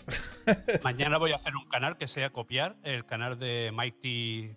Me voy a llamar Mighty. Pota. Mighty Ari. Mighty Ari. Voy a, voy a poner una tipa con una gorra de Nintendo y lo tengo ya todo pensado. Pero no, sé, no- no hay nada que hacer. O hay que seguir haciendo tu contenido, intentar que tu contenido sea algo de calidad, algo que aporte algo que te llene a ti y lo demás que llegue. Y si no llega, pues, ¿qué le vamos a hacer? Pero no nos vamos a poner al nivel de, de otra gente que a todas vistas hace o las cosas mal o las cosas de una manera que le va a resultar provechoso muy rápidamente. Las cosas buenas hay que cocerlas a, a fuego lento. Lo que sí, al menos, al menos, no, no fue una cosa que estallara fuerte en Twitter ni YouTube. Pero en el círculo de, de Nintendo y de videojuegos, aunque la gente no, no lo manifestó por. mm, Así como bien bullado, eh, mucha gente le, le la espalda. O sea, y el tipo ya está marcado. Salir de eso, eh, invitar a unos grandes, grandes, grandes, no le va a funcionar. No Ya, creo. ¿no? ya quedó muy marcado. Y está bien, y está bien que quede marcado. Se merece toda la todo me crítica. baso en mi regla de vive y deja vivir y que le vaya bonito y, y si él tiene esa filosofía pues bueno, ¿qué, qué vamos a hacer? Yo me concentro en lo mío, que bastante tengo. Pero bueno, porque bueno, em, Koyuki, más preguntas aquí. Y sobre todo, gente que está aquí escuchando, aquí el amigo de, de la poción, de la poción roja, tienen que saber que las preguntas van dirigidas en Twitter. Abajo de la descripción del video tienen la dirección para llegar a Twitter y escribir la pregunta ahí. Por favor, escríbanla ahí, porque sé que han preguntado muchas cosas, pero no, no alcanzo todo. Y ahí en Twitter queda más ordenado. Cosa que al final del podcast le dediquemos un tiempo a leer las preguntas más interesantes. Y ahí para finalizar el podcast. Y por cierto, no te lo dije, Koyuki, ¿en qué, cuánto tiempo podríamos dedicarle a esto? Yo estoy libre todo el tiempo que necesite. ah, muy bien, ya. Entonces, vamos a tener una maratón de 24 horas non-stop. Primer eh, podcast sin fin. ya, ya después de las 6 horas dejamos grabando, no sé, el sonido del agua o, o del váter, no sé. Me pongo, me pongo al lado del micro y que escuchen mis ronquidos, pero seguimos ahí al pie del cañón. Me parece, me parece. Eh, a ver, vamos a buscar alguna pregunta aquí de, de- Twitter. Mira, eh, ya hay una aquí, del amigo Nacho Torres. ¿Consideran que exista una época dorada del gaming? ¿Cuál fue? ¿Seguimos en ella? ¿Y cuál es su época favorita del gaming? Pregunta Nacho Torres. mi época favorita donde yo más disfruté, que no la, mejor, pero sí, la que yo más disfruté fue la época que pasé con la Dreamcast. Esa época en la que los recreativos, las máquinas arcade estaban en lo más alto, también a punto de morir, ¿no? Pero estaban en lo más alto y la Dreamcast también estaba impulsando ese, esa filosofía que tenía Sega de llevar el arcade a casa y, y lo consiguieron con esa consola. Yo, esa época Fue para mí el, el más top de, del gaming para mí y a la vez, en cuanto quebró Sega, fue el momento de, de fractura de yo abrir los ojos y de decir, oh Dios mío, yo, yo he, estado, he estado viviendo en, en una fantasía. O sea, yo hasta, hasta ese entonces era un niño. Era un niño en el sentido de, en el sentido videojueguil. Yo quería mi compañía, adoraba a las compañías y, y- y todo lo tenía como muy, muy mitificado. Pero en el momento en el que quebró Sega, eh, y además eh, que ese momento era cuando yo más estaba disfrutando de los videojuegos y quebró, para mí se me cambió, me cambió completamente el chip, me, me forjó también como la persona que soy ahora. Pero ese momento para mí fue el mejor y el peor a la vez. Fue un- una remolinación de emociones que, que, vamos, hasta el día de hoy me dura. Sega tuvo una vida intensa y fugaz. Sí, Sega el Kurt Cobain de, de los videojuegos. Oye, sí, es una buena comparación. Eh, Sega hacía cosas muy extrañas. Tenía una, una, una- una idea de sacar cosas muy apresuradas. No importa, no importa, gastemos, gastémonos todo, todo el dinero en estas máquinas y disfrutemos un momento, no importa si venden o no. Una cosa así tenía Sega. Era- eran unos locos. Eran. Sega era. sí, no, no se ponía peros a la hora de pensar las cosas. Y Sega bueno, y por eso terminó como terminó. Pues sí. Sega tenía un gran problema que era que estaba dividida.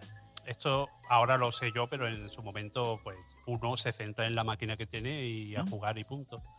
Pero ahora ya que, que soy mayorcito y comprendo las cosas y miro hacia atrás y me documento, está claro que Sega se fue al traste porque es que Sega estaba dividida y Sega tenía un origen muy bifurcado entre América y Japón, porque la gente se cree que Sega fue 100% fundada en Japón y no, no es así. Sega tiene como un origen raro en militar americano. Es alucinante ese, ese comienzo de Sega. Y ese comienzo entre América y Japón y después que se bifurcó en su época dorada de los 16 bits, en la época de la Mega Drive, entre Sega y Japón, esa, esa guerra de egos de yo estoy desarrollando en mi continente la 32X y a la vez tú estás desarrollando sin decirme nada, que somos la misma compañía, pero como tenemos que medirnos los miembros viriles, pues yo lo hago y en el momento que tú presentas la 32X digo, ¡pum! La Saturn, que es la mezcla de esto y lo otro, ¡wow! No, e- Y era la una gente En locura. plan de, ¿aquí qué pasa? ¿Yo, ¿En qué me gasto el dinero? ¿En esto o en esto? Era y eso locura. marcó, eso marcó a Sega. Pero bueno, también fue muy bonito. Fue muy bonito. Fue muy bonito mientras duró. para todos los que se quedaron sin trabajo de Sega, no, pero para nosotros fue precioso. Fue efímero, pero potente. Eh, una, una época dorada del gaming. Es que han habido muchas épocas doradas del gaming. Ahí evolucionando todo. Sin duda la época dorada, y, y que te lo puede decir la gente por los libros, tiene que ser la época de NES. Nintendo revivió de la muerte, lo sacó de la tumba, lo arrastró del brazo, lo sacó de la tierra y lo levantó con toda la fuerza del mundo a, a los videojuegos con la Nintendo clásica. Ese Esa fue época del principio de la NES hasta la época de la Super Nintendo, pasando por Master System y Mega Drive, Mega CD, también PC Engine por No, medio. eh, yo creo que esa es no, un momento.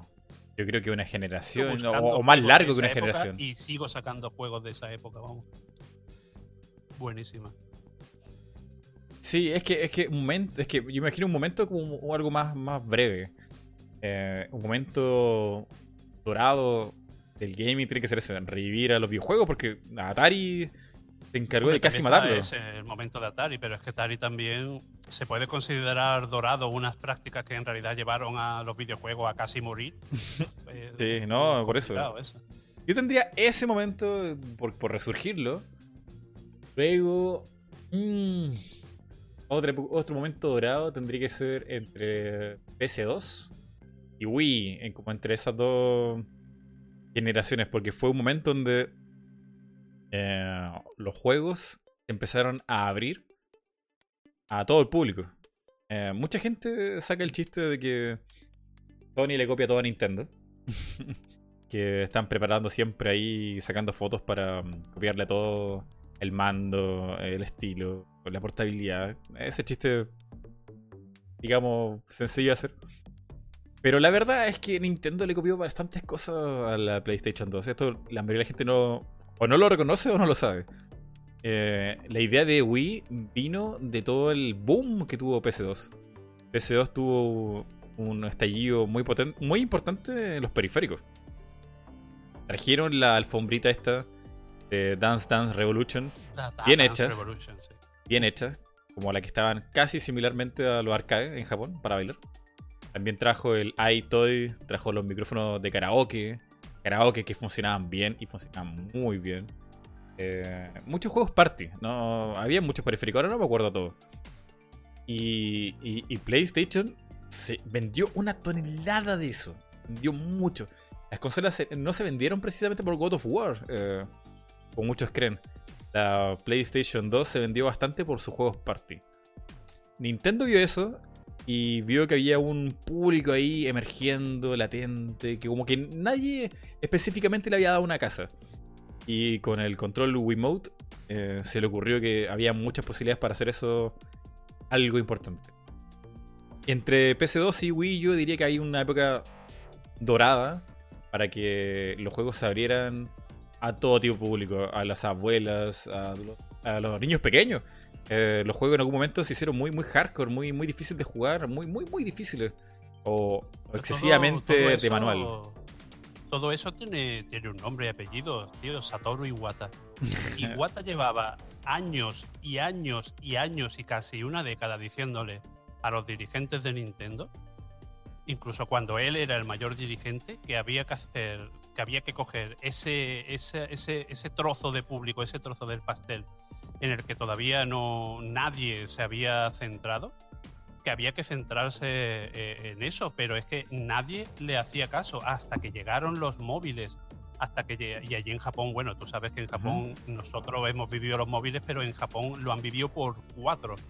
Hasta que llegaron los móviles y todo el mundo tuvo acceso a, los, móviles y, en, los grandes dirigentes vieron que efectivamente todo el mundo quería jugar, no solo adolescentes y, y niños, sino que madres, padres, abuelos, hasta que eso llegó y Guata pudo, digamos, estar respaldado por, por un hecho, no le hicieron caso. Y en cuanto le hicieron caso, mm, pegó el, el, bombazo, el bombazo con Wii, el bombazo con DS. Joder, a, mí el ver a mi madre con una Nintendo DS en las manos sin, sin poner una cara de asco, para mí eso fue precioso. Sí, sí. Y fue, fue tenía la idea que el videojuegos como partieron lo que hizo que la NES funcionara era porque un niño pequeño, muy pequeño, podía terminarse una etapa de Mario. y, como que en algún momento el público se hizo muy, muy adolescente, muy de violencia, muy, muy específico. Empezaron a pasar nichos, pero nichos como que están muy, muy consagrados. Y dejaron de lado esta cosa de hacer eh, juegos para todos los públicos. Y ahí apareció PS2 y Wii. y justamente son las consolas más vendida la historia de la sobremesa. Correcto. Entonces, yo, ese, es mi análisis. Ese, es mi análisis. pregunta así objetivamente. Buscando así como algo para una frase de libro, tendré que decir PC y Wii. Y otro momento dorado, yo creo que ya es con internet. Cuando aparece toda esta cosa del boom de los MMORPG o juegos online, que oh, hasta el día de hoy se sigue evolucionando eso. Eh, sería un momento mucho más largo. Eh, este sueño de jugar con gente de todo el mundo, conectarse, hablar por chat. Eh, oh, es un sueño. Eh, es un momento dorado que ojalá nunca se extinga. Pero así, momento personal mío, mío, mío, mío, mío.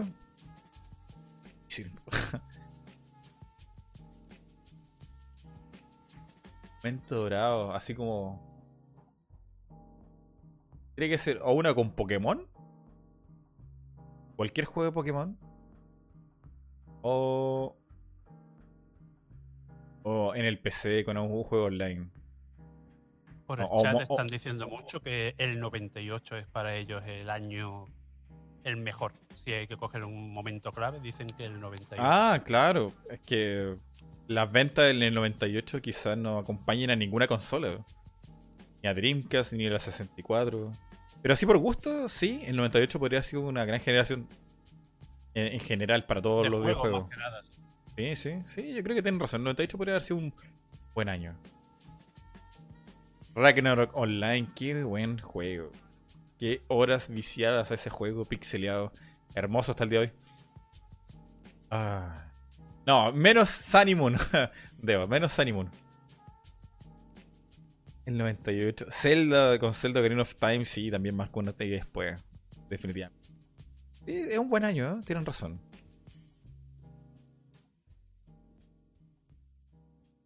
A ver. Ahora, um, Koyuki, ¿sigues aquí? Por supuesto, aquí vamos a estar todo el día, ¿no? vale, vale. Eh, eh, no sé si te mandé, sí, sí te lo mandé. Eh, el tweet, el enlace a preguntas. A ver si me puedes ayudar a elegir alguna que te interesa. Vamos a ver. Mientras Koyuki busca una.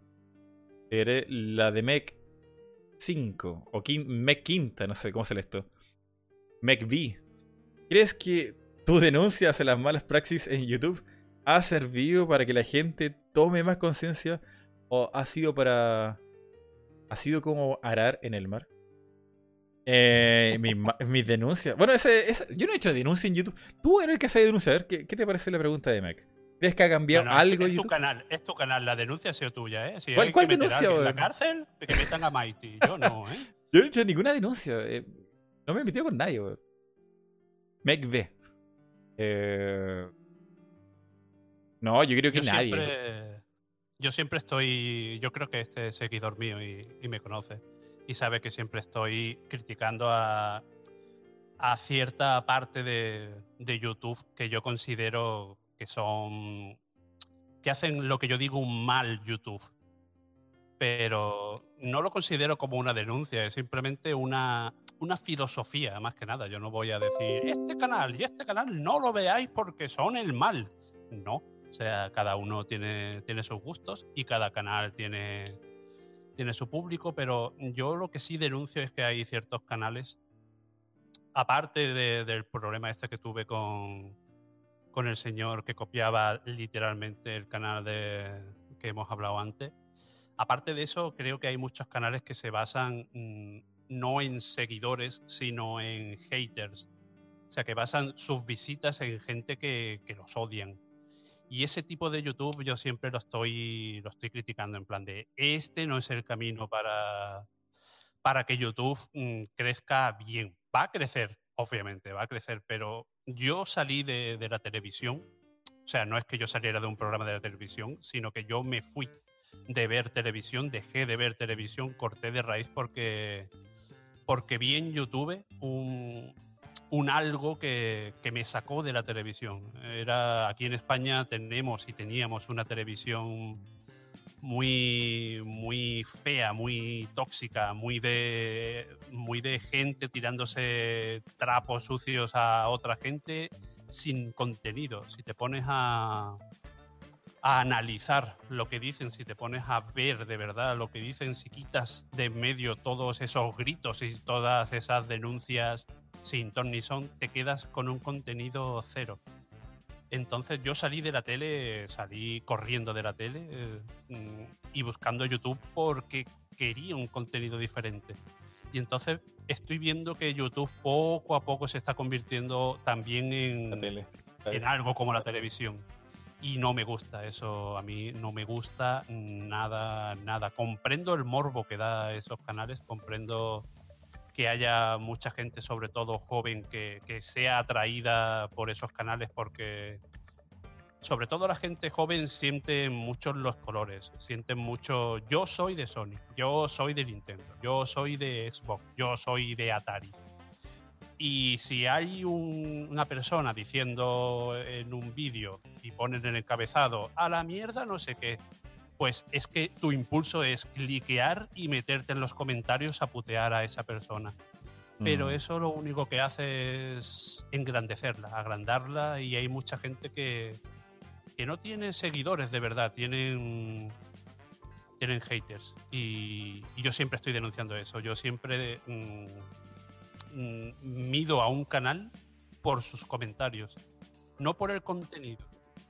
Me meto en los comentarios y veo qué ambiente hay.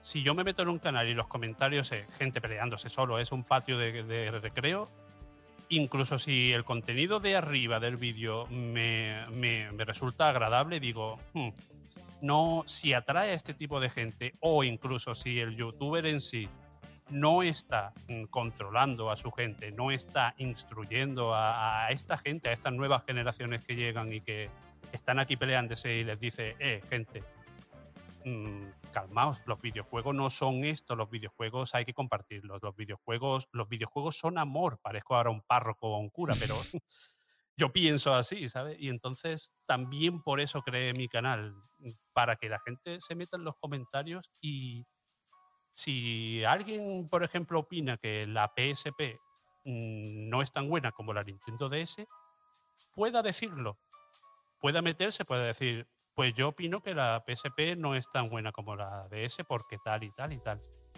Y que no haya en el, en el minuto siguiente un montón de comentarios de insultando y tal, sino que haya comentarios argumentando, que haya comentarios diciendo simplemente, pues yo no opino lo mismo porque en la DS está tal juego. Eso a mí, eso a mí me llena de, de satisfacción y alegría que vamos, tú no lo puedes ni, Mm. ni imaginar, pero Pero eso también lo he, me lo he, me lo he currado yo. Porque hay mucha gente que me dice, cuando yo contesto a su comentario, joder, Koyuki, ¿qué haces tú comentando aquí? Y yo, este es mi canal. O sea, yo, cada, cada comentario que decís, cada comentario que decís, sean mil o sean dos en cada vídeo, los leo e intento responderos. Y la gente se extraña de ello y no tenía que ser así. Los youtubers tenemos que estar al cargo de, de nuestra comunidad, crear conciencia y crear un YouTube mejor. No vale simplemente quejarse de que YouTube está muy mal, que sí, que YouTube está muy mal, ¿eh? está roto. Amén. Pero, pero creemos un YouTube mejor. Esa, esa es mi denuncia, más o menos. sí, eh, yo estaba pensando que público, porque yo vengo más de ver y estar interesado en lo que hace YouTube en inglés. En español siento que en, el tema de, videojuegos eh, no son tantos canales. Y juntar a todos los canales de videojuegos existen y que van como actualizándose, que le ponen el, esfuerzo, yo creo que no pasaría ese más de... Eh, me tiene un número absurdo, pero yo creo que no serían más de 500 canales. Junto todo. Lo, que puedo encontrar en español, no creo que sea más de 500. Somos muy pocos. Dentro de lo, dentro de lo que valga la pena. Porque hay algunos que no sé, porque son puro gameplay con música eh, dubstep. sin comentarios, entonces. Mm, son poquitos. Pero en inglés hay una gama increíble de canales eh, que no, termino nunca de asombrarme de, lo que hay ahí. Y mira, eh, se nota mucho la edad rango que existe en español versus la gringa. En inglés hay canales dedicados a política en videojuegos a periodismo en videojuegos, a economía en videojuegos. Eso va para un público súper maduro. Y, no son pocos, o sea, tienen millones de visitas, em, tienen muchos suscriptores, suscriptores súper activos. Suscriptores que no son pasivos sobre todo, que están ahí comentando, debatiendo en Reddit, que están buscando información, que hacen algo, que son desarrolladores, que están metidos en periodismo, o tienen su propio blog, son gente súper activa. En el público de otro idioma. En español yo siento que el público es súper dejado. Principalmente viene por la diversión, como, lo, como los tipos que defendían a este otro canal. No, yo vengo aquí a relajarme mientras, no sé, como un helado, estoy en el baño. Ese tipo de gente, ¿no? Que no hay tanto de querer crear, sino más gente que quiere unir. Se nota. Se nota en los comentarios. Se nota en los debates. Eh, se nota en la forma de escribir. Se nota hasta en los emojis que usan. Aquí gente te, puede hacer un debate solamente con esta carita de Pac-Man. Y ese es el debate. Entonces... Eh, deja mucho que desear en español el contenido, pero hay, o sea, hay mucha gente genial. El tema es que me parece que somos tan pocos que a veces como que es irrespirable esto. Como que no, estamos tan espaciados entre uno y otro. Cansa un poco. Pero nada, yo, creo que me lo dijo mm, Borja, Pavón en algún momento. Por si fuera en el podcast o fuera del podcast. En algún momento el público va a madurar, como lo hizo el público en inglés. Porque la gente que consume YouTube en inglés y que le gustan los videojuegos, son gente con familia. Algunos ya son abuelos. Ya están como a la mitad de su ciclo de, de laboral, eh, están comprando su segundo auto, eh, están asistiendo a todas las convenciones que pueden, organizando convenciones. Ese tipo de gente. Pero esa gente adulta aún no llega a consolidarse, yo creo, o se está consolidando recién, ahora, así como en este momento en, en el público en español. Y nada, yo creo que hay que tener paciencia nomás para que llegue el momento y YouTube en español se vuelve un poco más maduro. Aquí tenemos un problema, un problema de base. Y es que en, Norteamérica, por ejemplo, eh, YouTube no está visto como algo de niños. Yo no sé en Latinoamérica, pero en España sí.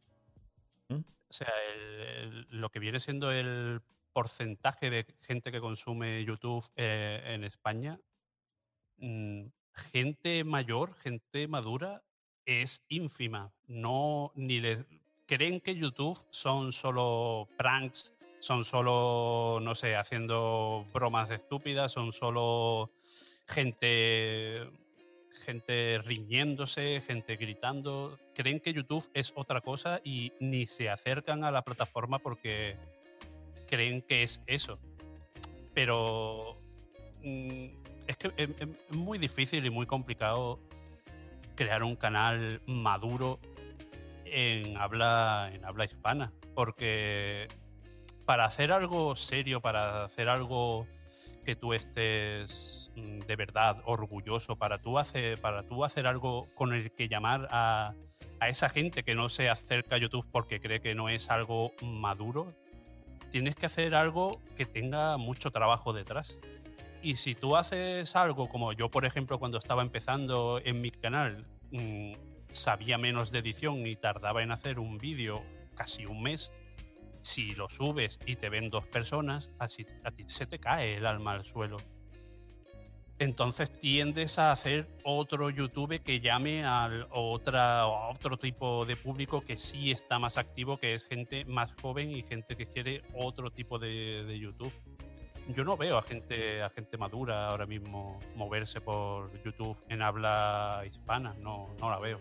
Son muy, muy pocos comparados con, por ejemplo, como tú dices, en habla, en habla inglesa. No hay un, un Gene Sterling en español, no hay eso no existe. No hay un, un Angry Video Game Nerd, no hay, no hay eso.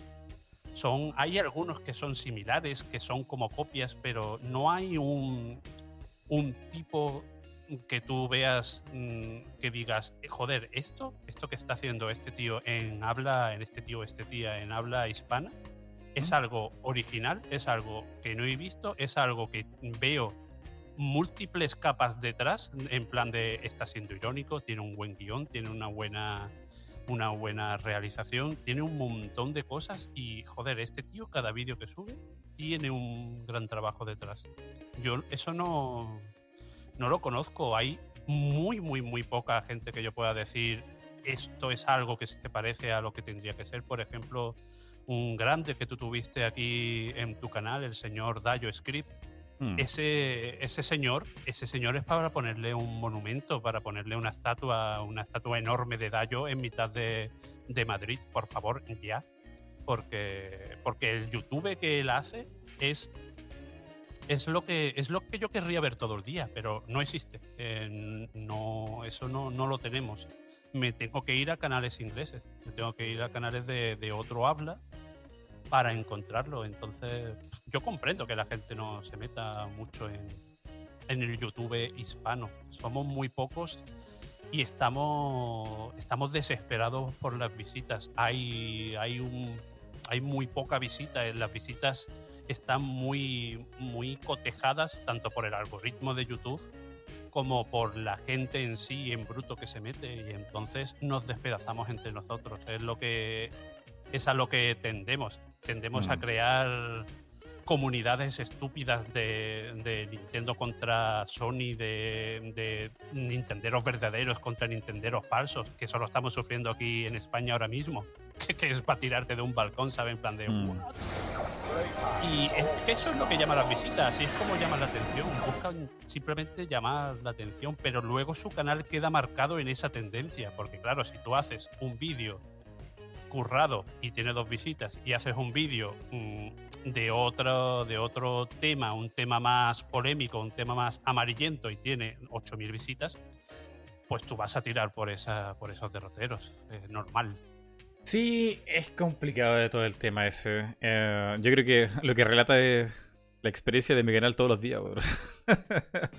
eh, tener que pegarme análisis tan largos, tan investigados y todo, tan pocas visitas, bueno, juega un poco, pero pasa también que, que si no, eh, bueno, no digo que yo vaya a cambiar YouTube, pero eh, ojalá ese público que, que, es poco, pero que le gusta eso, eh, no se rinda y siga buscando cosas en español similares.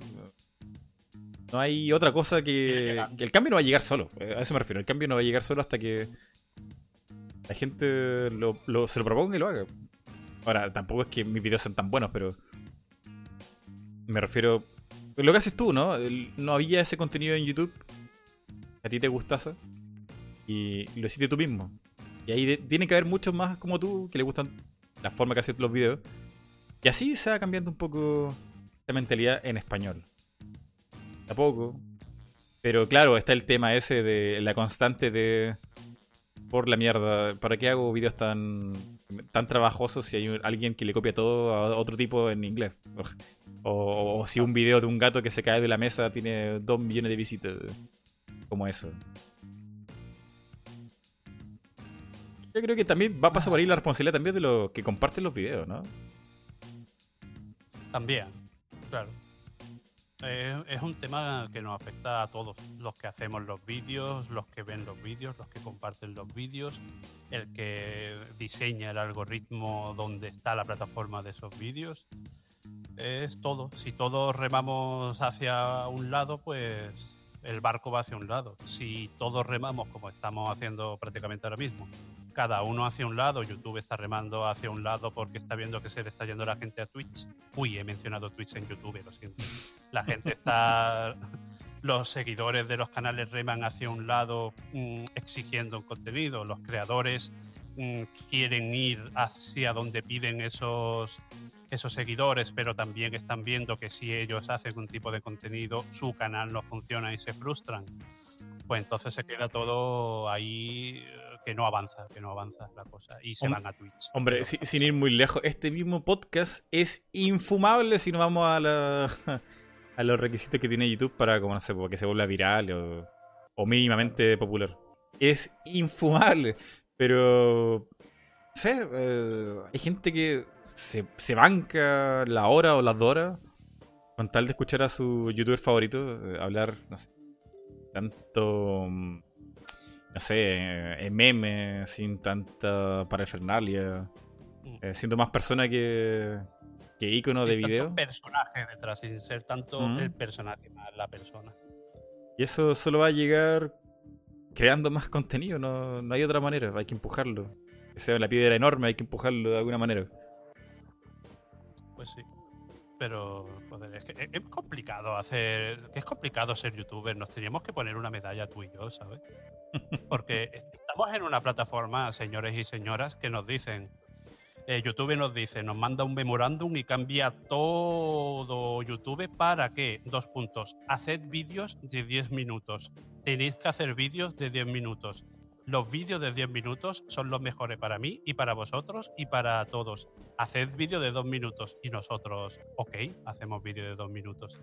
Y luego, mm, cuando intentamos hacer mm, un vídeo de larga duración de 2 horas porque queremos hacer un gameplay, queremos hablar, queremos hacer lo que sea que dure 2 horas, y, no, no nos compensa, no, nos ponen trabas y, y no, yo no sé tú, pero yo veo que cuando subo algo de larga duración, la cosa no, no funciona, no, están contentos con nosotros.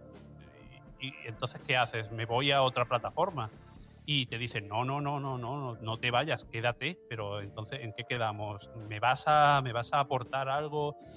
algo que a mí me incentive quedarme haciendo vídeos de dos horas y te dicen, sí, espérate un par de años que lo haremos. Y yo, vale, un saludo ahí para Mundo N que pasa a saludar. Saludos, saludos, Poe o Rockin o Tsukiyomi. Gracias por pasar a saludar. Eh, sí, no sé. Eh, es súper frustrante. Por lo menos pensar en números y pensar en eso monetario de YouTube es como para morirse, suicidarse. en canales chiquititos como el tuyo y el mío. Bueno, no sé. no, sé, si tu, no sé si tu canal te da tan bien como el mío. Y a mí va muy mal, pero, pero Patreon ayuda, ayuda un poco. Eh, a que la sonrisa a mí me han enseñado números de, gente más o menos grande, incluso más grande que tú, números de canales latinoamericanos de cuánto ganáis allí y es para, yo no sé cómo seguís en YouTube, ¿eh? porque en España más o menos tenemos unas ganancias medio decentes. También estamos teniendo muchos problemas aquí, que hay gente que se está yendo para evadir impuestos y tal y cual, ¿no? Bueno, es otro tema, pero me, ponen canales que tienen unas visitas similares a las mías, mm, lo que vosotros ganáis allí. Y para empezar, de un, de un, de un país a otro, que estén juntos o que estén moderadamente juntos en plan de, por ejemplo, de Argentina a Chile, de Brasil a. Chile. Es un mundo completamente diferente, pero siempre a la baja, pero a la muy baja, en plan de, pero Sí. ¿cómo os pagan? ¿Cómo os pagan eso? Eso, eso tan ínfimo. A miseria. Eh, es alucinante. ¿eh? No, ni siquiera hay que considerarlo, no hay que considerarlo para nada. El CPM de. Bueno, eh, el CPM es una cifra que se calcula según país, edad, cantidad de retención de video, una- un algoritmo súper extraño. Y en general el de Latinoamérica es muy bajo. Muy Yo creo que es el más bajo del mundo. No, no- no he revisado, pero es, es- es asquerosamente bajo. Posible, posible. El de España está bien. Está como a la mitad de lo que es eh, el de Estados Unidos. Lo mejor es de Sí, Estados Unidos. Eh, sí, sí. En Estados Unidos son 10 dólares, una cosa así voy a poner absurda. Digamos que son 10 dólares. El CPM de España es como de 5. Y el de Chile es como de 1. Entonces es como, wow. Vamos, vamos. Aún así, hay muchos buenos youtubers allí en Latinoamérica. Yo, por ejemplo, tengo a, a uno, de, uno de mis youtubers favoritos que se llama Pepe el Mago. No sé si tú lo conocerás. Y tiene sí. unas cifras, tiene unas cifras tremendas allí. ¿eh? No sé exactamente de qué país es eh, Pepe el Mago, pero es de los más grandes. Bueno, aparte de, por ejemplo, Dross, que también tiene siempre unas cifras enormes, pero no es tan apegado a los videojuegos. Pero no sé, luego hay alguna gente que sí funciona y otra que no. ¿Y, y por qué? No, no comprendo, no comprendo eso bien, la verdad. Pero bueno. Koyuki, eh, ah, ¿ya elegiste la pregunta que quieres responder? Hay aquí algunas, algunas interesantes. Por ejemplo... Si es posible con el nombre de la persona que pregunta.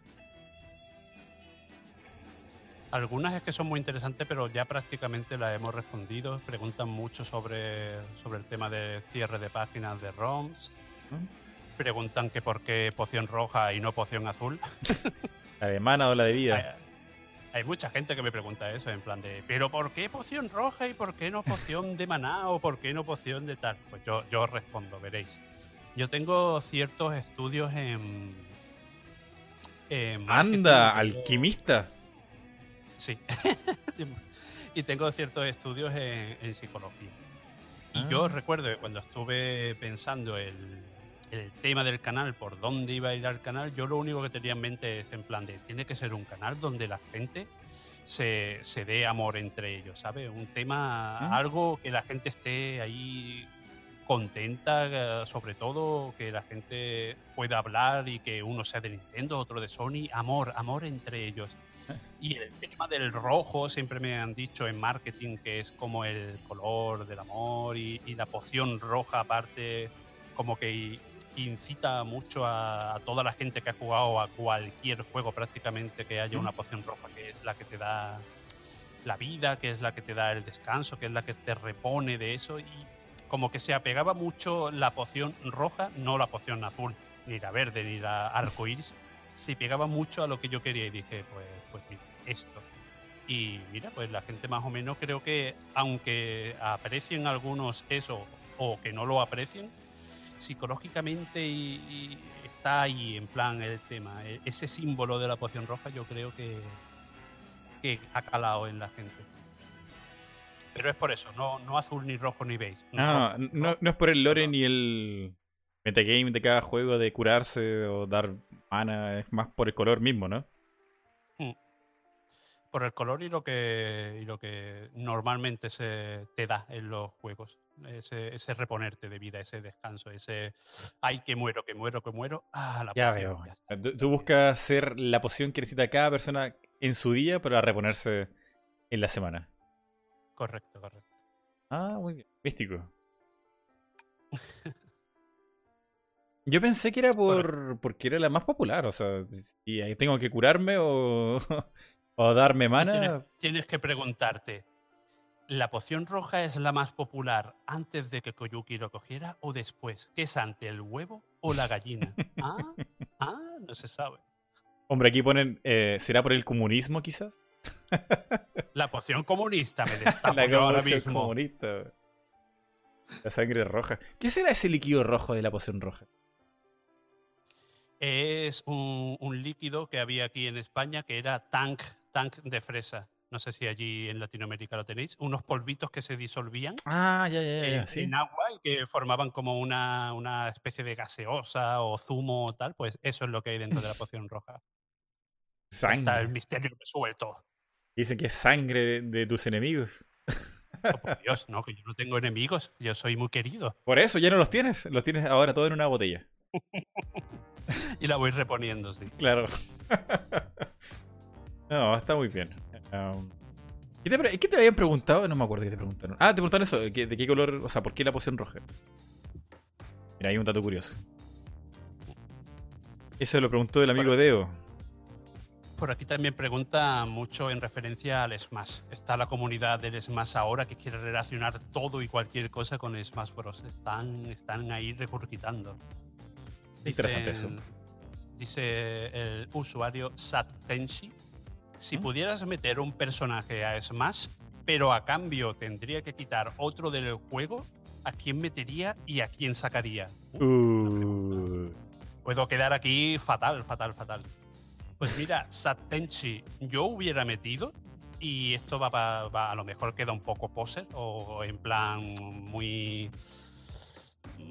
Como que me han allanado mucho el camino, pero yo hubiera metido, y llevo queriendo que los metan durante años y casi décadas, a los personajes de Castlevania. Así que yo ya, yo ya estoy tranquilo, ¿sabes? Ya, ya, ya lo han metido, yo ya después de eso puedo, puedo descansar o sea, ya- haciéndome eh, a mis personajes es- de es- Castlevania. ah, verdad, me habías dicho que tu, tu género favorito es el Metroidvania, entonces con tu personaje ya ahí metido de Simon Elmond y el otro, ¿cómo se llama? El exclusivamente japonés. Está. ¿No solo, solo nos han metido a Simon o también a Richard? Ese, Richard. El de Rondo of Blood. Entonces tú ya estás, ya, ya puedes morir tranquilo. Yo puedo morir tranquilo, exactamente. Porque yo ya. es- eso, yo era. El, el universo que me faltaba en Smash Bros. era ese. Y yo sé que, que los creadores de, del Smash siempre, siempre tratan a, a los personajes con un mimo que, que, vamos. Sí, sí. Ni siquiera su- sus empresas madres tratan a los personajes Mega Man. como ellos.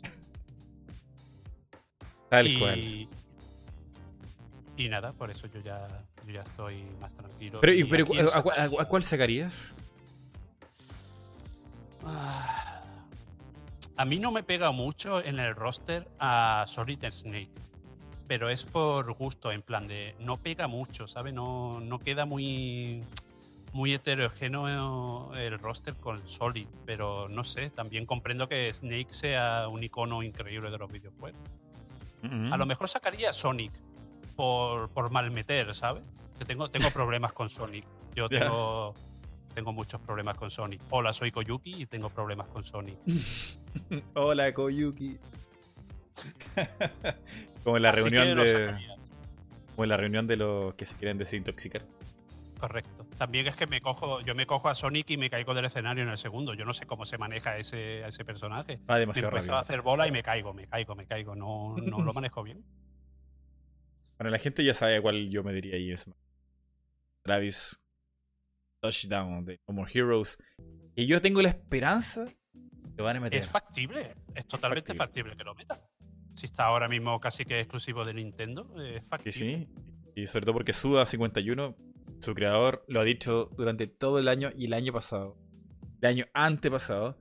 eh, siempre que ve a Sakurai, estaban conversando ahí en la calle, le dice, oye, Sakurai, tengo una, super- una muy buena idea. ¿Por qué no metes a Travis? y, y Sakurai como que asiente, sí, eh, podría ser, y se va. Pero esta vez como que eh, Suda lo, lo arrinconó. Sakurai, tengo una muy buena idea, mete a Travis. Yo creo Eh. que Sakurai, el pobre, está que se quiere quitar del medio jubilarse porque es que lo- los desarrolladores lo cogen y le dicen, mira, ¿por qué no me mete, a, coleguilla, no me mete al Shovel Knight en, en aquí? Y el, el Sakurai, bueno, sí, ya, ya otro día hablamos, que estoy muy, muy ocupado, ¿eh? Y, y- y por Twitter, pero ¿por qué no metes a Waluigi, Sakurai? No puede estar en ningún sitio tranquilo, ¿sabes? En el supermercado, la cajera del supermercado. Me gustaría que metieras a este personaje que le gusta mucho a mi niño. Sí, sí, venga, sí, cóbrame. El pobre tiene que estar amargado, el pobre. Yo sacaría. Bueno, aquí lo dicen en el chat. A Bayo. Bayo está como. Como que está rompiendo el juego. Rápido. Ah, uff, bayoneta yo no la sacaría, simplemente la cambiaría, ¿eh? Si un personaje está roto, está roto y no pasa nada. Pero, hombre. o sea, tú y yo que venimos del LOL se sabe, si un personaje está roto, o, la gente o la comunidad ha empezado a usarla de una manera que hace que esté rota, se coge, se varía y no pasa nada. Pues lo último que ha pasado con la final del Smash Bros. y eso, joder, macho, la que se ha liado, ¿eh? Mm, eso, no, eso no fue tanto por Bayo, sino porque los tipos eran Iban con esa intención de tauntear a la gente. Sí. Sí, pero son un poco troll, pero con ese, con ese trasfondo de fondo, valga la redundancia, de, de bayoneta, está rota, bayoneta, bayoneta, la gente riéndose, no sé. Habría que cambiarla. Yo creo que para el nuevo Smash Bros. debería deberían de tocarle un par de cosas, ¿no? Digo yo. No sé. ¿A, a Bayo o a Pichu? Sacaría.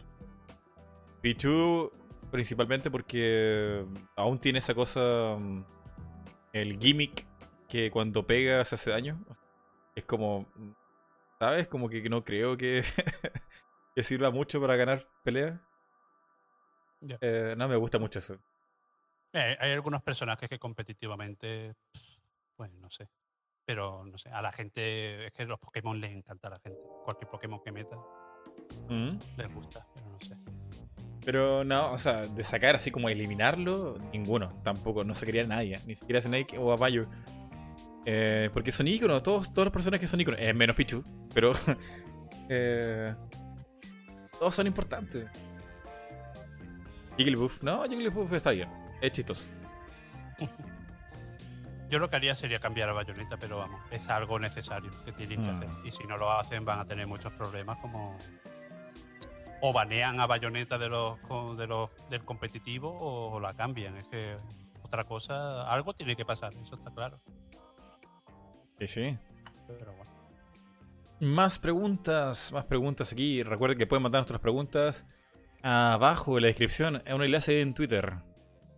Vamos a ver aquí qué preguntas habrá para mí y el señor Koyuki de la poción roja. Ahora sacaré una yo, a ver. Mm. Esta, esta está como muy al hueso, ¿no? Lo sucedió ayer. ¿Qué opinas de la salida de Diablo 3 en Switch y la vuelta de Blizzard a Nintendo desde Nintendo 64? Uf, la, vuelta del hijo pródigo. desde Super Nintendo. Eh, ¿En Nintendo 64 sacaron algún juego Blizzard? StarCraft 64. Ah, cierto. Uf, que no creo tampoco. Pues a mí me parece, en teoría, me parece bien toda, toda adición que entre a una, a una consola, toda compañía que, que, programe para una nueva consola o toda franquicia que, que vuelva a una consola o que, o que no vuelva, que simplemente por primera vez esté en ella, es una adición. O sea, en esa suma no pierde no pierde nadie. Nintendo hace unas décadas tuvo ciertos problemas con, con unas cuantas empresas grandes que ya les pasó factura el tema, como por ejemplo con Square, como por ejemplo con Blizzard. Y poco a poco esas rencillas hay que dejarlas a un lado. Square más o menos ya está reconciliada con Nintendo. Blizzard también supongo que ha querido reconciliarse con Nintendo, pero es que Blizzard ahora hace unos juegos muy, muy específicos de, ciertas plataformas y entonces mm, supongo que le ha costado más mm, como reconciliarse. A lo mejor está este, este Diablo 3 es el primer paso a ver más a ver un StarCraft online en versión suite. Uy, o, imaginas? O a ver, uff, eso sería la hostia. O a ver un launcher de, de, su juego shooter por antonomasia, que ahora lo está petando todo. Tanto, ¿Te imaginas? Pero imaginas en la suite, en plan, mira, tengo aquí el Fortnite, tengo este juego, tengo, tengo lanzadores de Bethesda aquí, tengo lanzadores de, de otras empresas, eso sería, sería genial. No ha habido ningún problema con el Diablo 3, o sea, no hay nada que haya que ponerle pegas al Diablo 3 en el Switch, ¿no? O si no, y no me he enterado de esa polémica, a lo mejor no me he enterado. Eh, no, no, no tiene polémica, más que nada una, una constante que se mantiene. ¿no? La gente sorprendida de que de repente Blizzard programe para Nintendo, ¿no? Sí, y bueno, yo estoy súper contento porque Blizzard venga a Nintendo Switch luego de StarCraft 64 y más atrás con Vikings, este juego de carrera De rol, rol Rockers, no sé cómo se llama. Juego de carreras que tuvieron. Bastante bien. Sí, sí, sí. Ah, En Super Nintendo Blizzard tuvo muchos juegos buenos y muchos importantes para Nintendo. Su relación fue muy buena. Lo que pasa es que Nintendo 64, mm, aunque sea una gran máquina, puso muchas pegas para algunas compañías y salieron en estampida. Pero ya eso se ha acabado. Hay que, hay que romper esa- esas viejas rencillas y, y darle al público la, la prioridad de tener lo que tú quieras en la consola que tú quieras, simplemente. ahí está. Y que gane. Roll, de, rock Roll Racing, así se llama. Gracias, Lauti. Rock and Roll Racing. Sí, sí, ese mismo. Buenísimo también. Eh, tiene una cámara como desde arriba. Sí, buen juego. Eh, Lo que yo pensaba con Blizzard y en general con los juegos de Bethesda y otros que han salido, los ports, que genial que vengan a la consola, pero qué mal que el juego llegue como juego nuevo. Con el precio de 60 dólares, 60 euros. Sí. No sé, creo que Skyrim podría haber llegado más barato. Creo que Doom podría llegar más barato. Creo que también Diablo 3 podría llegado más barato. Ya pasó un momento. O sea, es, novedad en, en Nintendo Switch y eso lo entiendo, pero.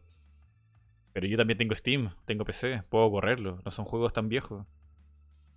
Me sale mucho más barato comprarlo por la ta- plataforma digital de PC. No, no hay un atractivo real para comprarlo en Switch más que la portabilidad y algún otro que DLC. Mm, me sabe un poco mal. Pero al mismo tiempo es como, ¿sabes cuánto tiempo he tenido que esperar para jugar algo de Blizzard? o de Bethesda. Es como, Pero si la gente no lo compra, del se dinero- van. Ese problema del dinero es un problema para ti y para mí, que somos conscientes de, por ejemplo, cojamos, cojamos un segundo el, el- el ejemplo de, del Skyrim y de Bethesda. Tú y yo, mm, ¿cuánta- ¿cuántas veces tenemos uh, el Skyrim? Yo creo que lo tengo cuatro veces o así. Wow. ¿sabes? Lo tengo en Steam. Tengo el que me regalaron a su vez en Steam. Tengo, lo tengo para consolas de hace dos generaciones. Lo tengo. Ese juego lo he jugado yo. Joder, yo no sé cuántas veces me he jugado el Skyrim. Hace ya un- décadas casi que. que ¿Ha pasado tanto? su ¿Ha pasado una década de Skyrim? Creo que sí, ¿no? Oh. Estamos viejos, estamos viejos. Tenemos que ser conscientes de ello. Qué horror. No, no, no, esto no puede quedarse así. Tan viejo es Skyrim que lleva una década. A ver, Skyrim. Vamos a ver, vamos a ver cuánto, Bebia. cuánto lleva el Skyrim. Skyrim. Que lleva de una década. Qué horror. 11 de noviembre de 2011.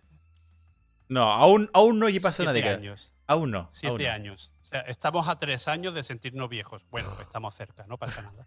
Horror. El caso, el caso es que si Bethesda ha sacado ese juego al precio que lo ha sacado, es porque ellos han hecho su, su estudio de mercado de, de que pueden, pueden sacarlo a ese precio y les va, les va a cundir. O sea, la- las empresas no hacen, nos ponen, no ponen un precio al azar y si ponen el juego a 10 euros en Steam, pero lo ponen a 60 en, en la Nintendo Switch, es porque ellos comprenden que hay una gran, hay una gran masa de gente que, que solo, por ejemplo, solo consumen Nintendo, solo consumen consolas de Nintendo. Y esa, esa masa de gente, a su vez, el, el PC lo, lo pisa poco. Entonces, para mucha gente, eh, Skyrim ha sido nuevo, ha sido totalmente una novedad. Entonces, se la pueden jugar poniéndolo a 50, 60 y, y les funciona.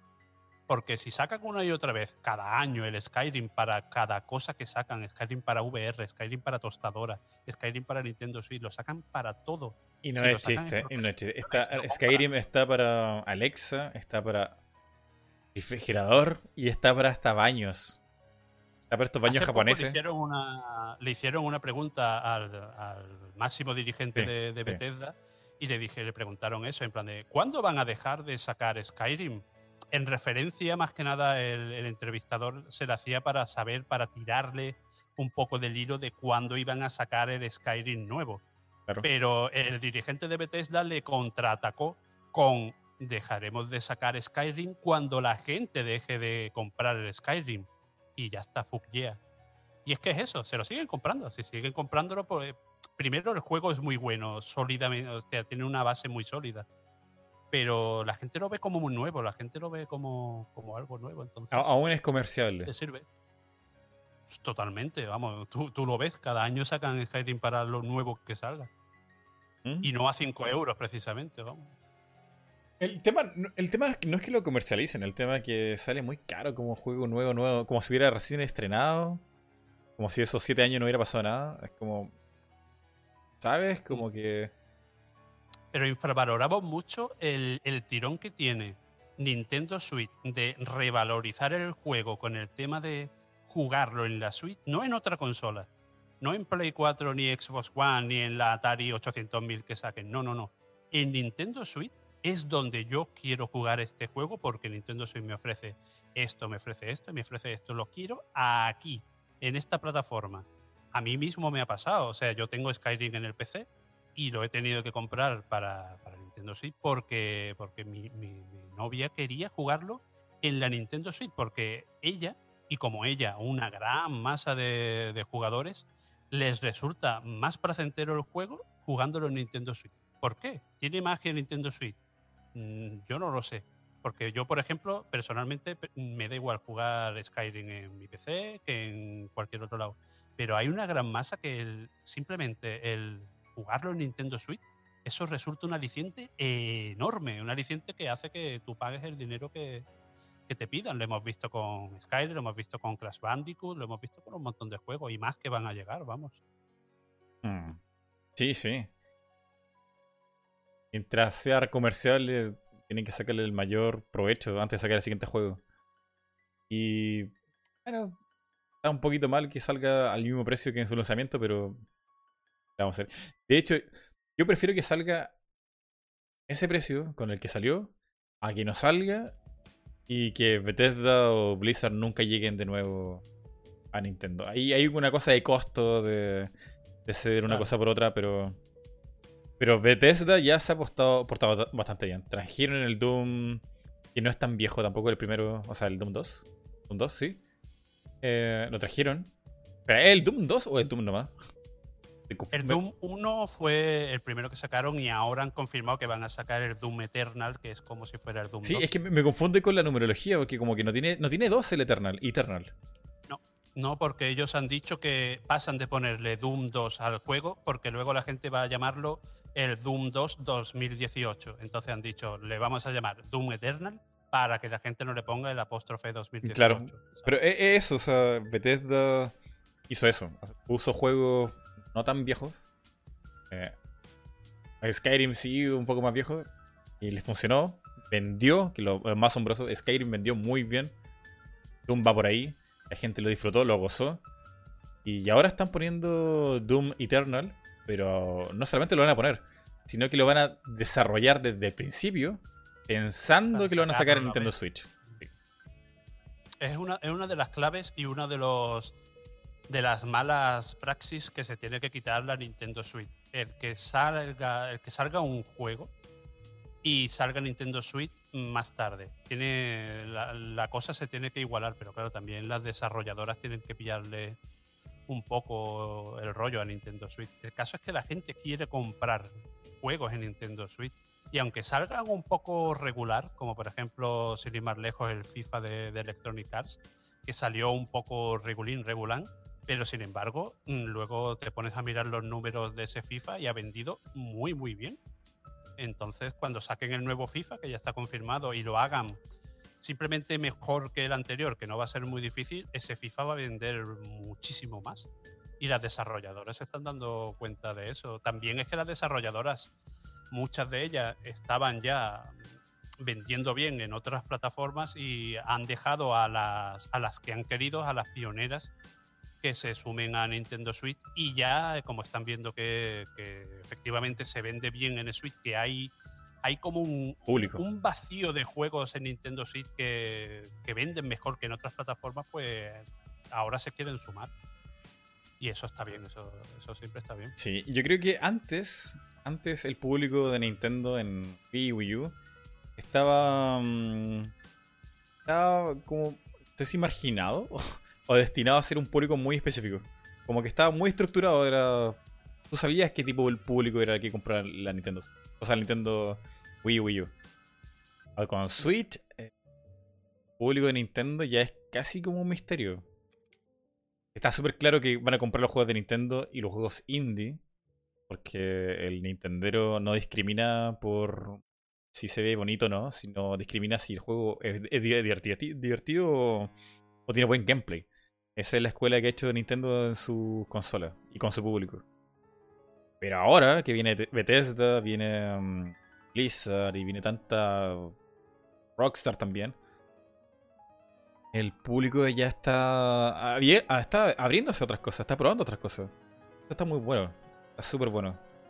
El Pero- punto de inflexión clave en la Nintendo Switch va a ser cuando, cuando Rockstar se, se digne a sacar algún juego potente en Nintendo Switch. En ese momento, la Nintendo Switch va, a pegar todavía un salto más grande. El día en el que GTA V, otro juego que hemos comprado en PC, que hemos comprado en PlayStation 3, que hemos comprado en PlayStation 4, que hemos comprado en Xbox One, lo tenemos en todas las plataformas. Como anuncien GTA V para Nintendo Switch, ¿tú sabes cuánto va a vender eso?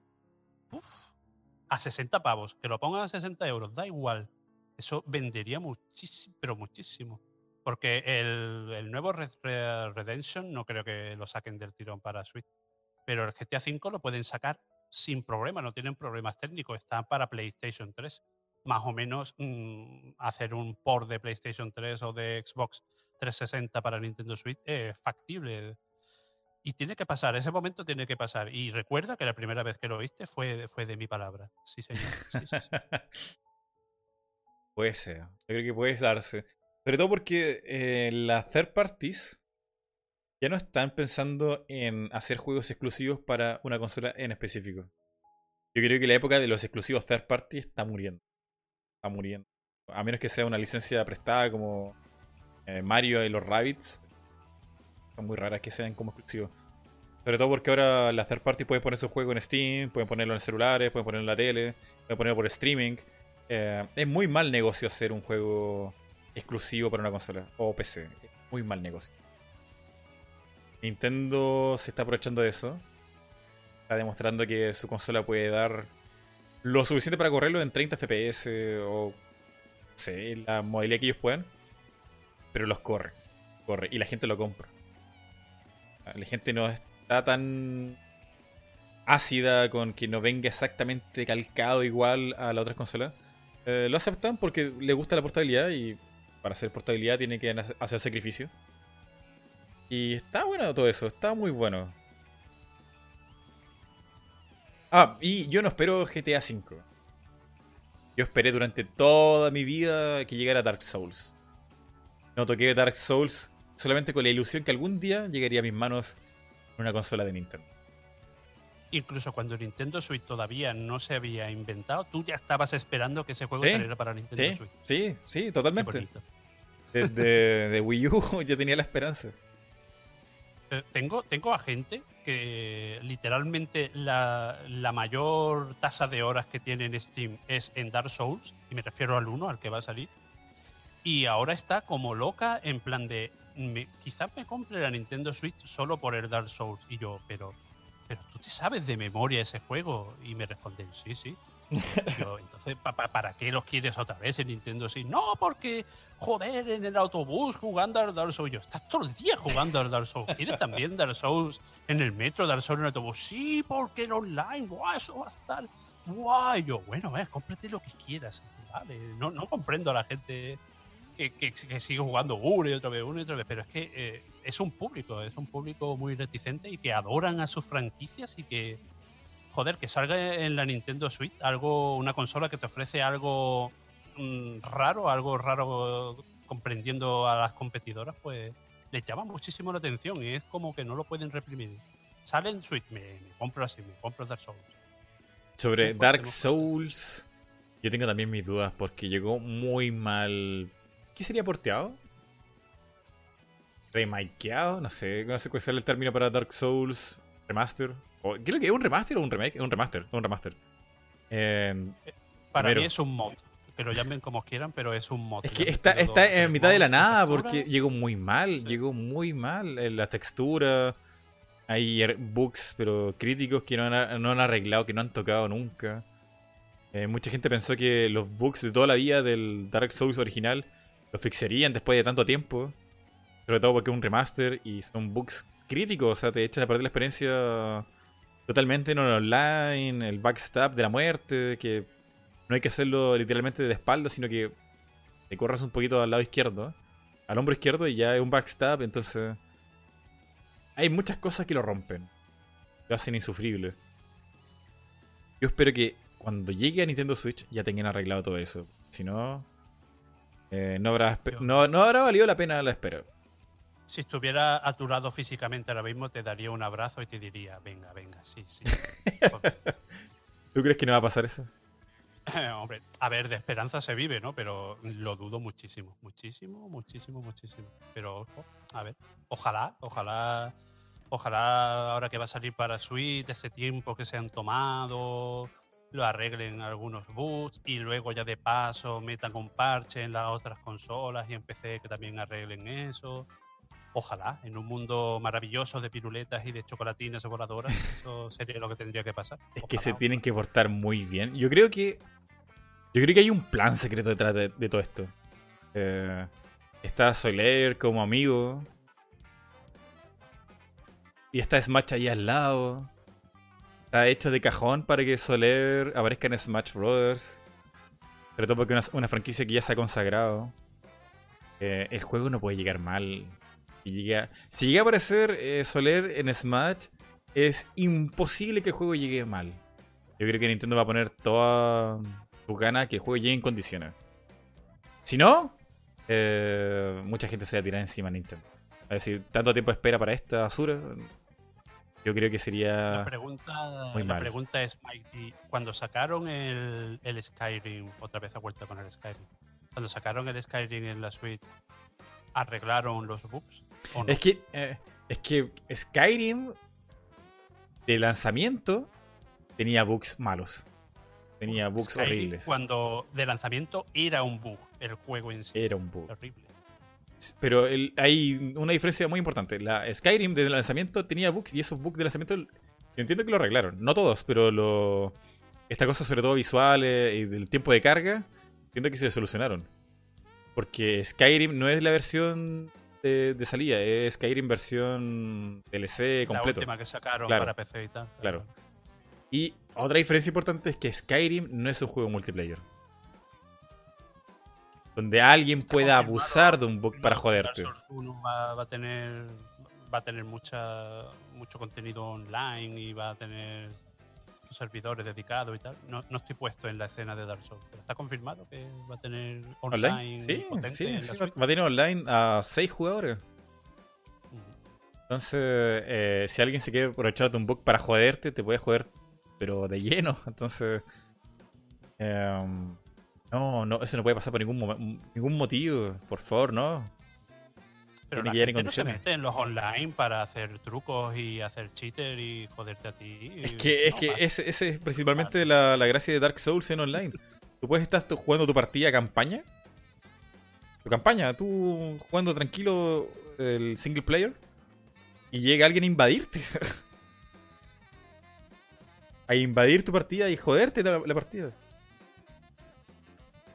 O ayudarte, pero lo, lo- lo más normal es que vengan a joderte.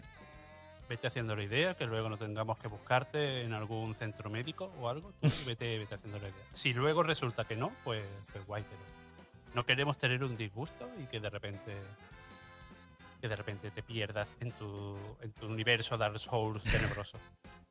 Yo solamente espero que llegue en condiciones. Sería inaceptable llegue así tan. Me voy a enojar mucho si llega mal. Por el bien de los jugadores, esperemos que eso pase. Pues bien, eh, recuerden, preguntas, preguntas en Twitter, la dirección que está bajito de la descripción. Voy sacando más preguntas, a ver. A ver. Pero Nacho, más preguntas, a ver. Nacho Torres, ya que tienes una sección de joyas ocultas, ¿consideras que ya hay una joya oculta en Switch? ¿Y cuál es? En Switch hay joyas ocultas, pero tengo un problema. Primero no saco vídeos de joyas ocultas hasta- que el sistema ha, ha cerrado, ¿vale? Para, Ah. que, para que me entendáis. Pero en Switch hay algunos juegos que la gente no le está prestando ninguna atención y que yo tengo, yo tengo un, un PDF que voy apuntando mis juegos en plan, aquí, juegos o, joyas ocultas, juegos clónicos, voy apuntándolo y de Switch tengo ya bastantes, tengo unos 20.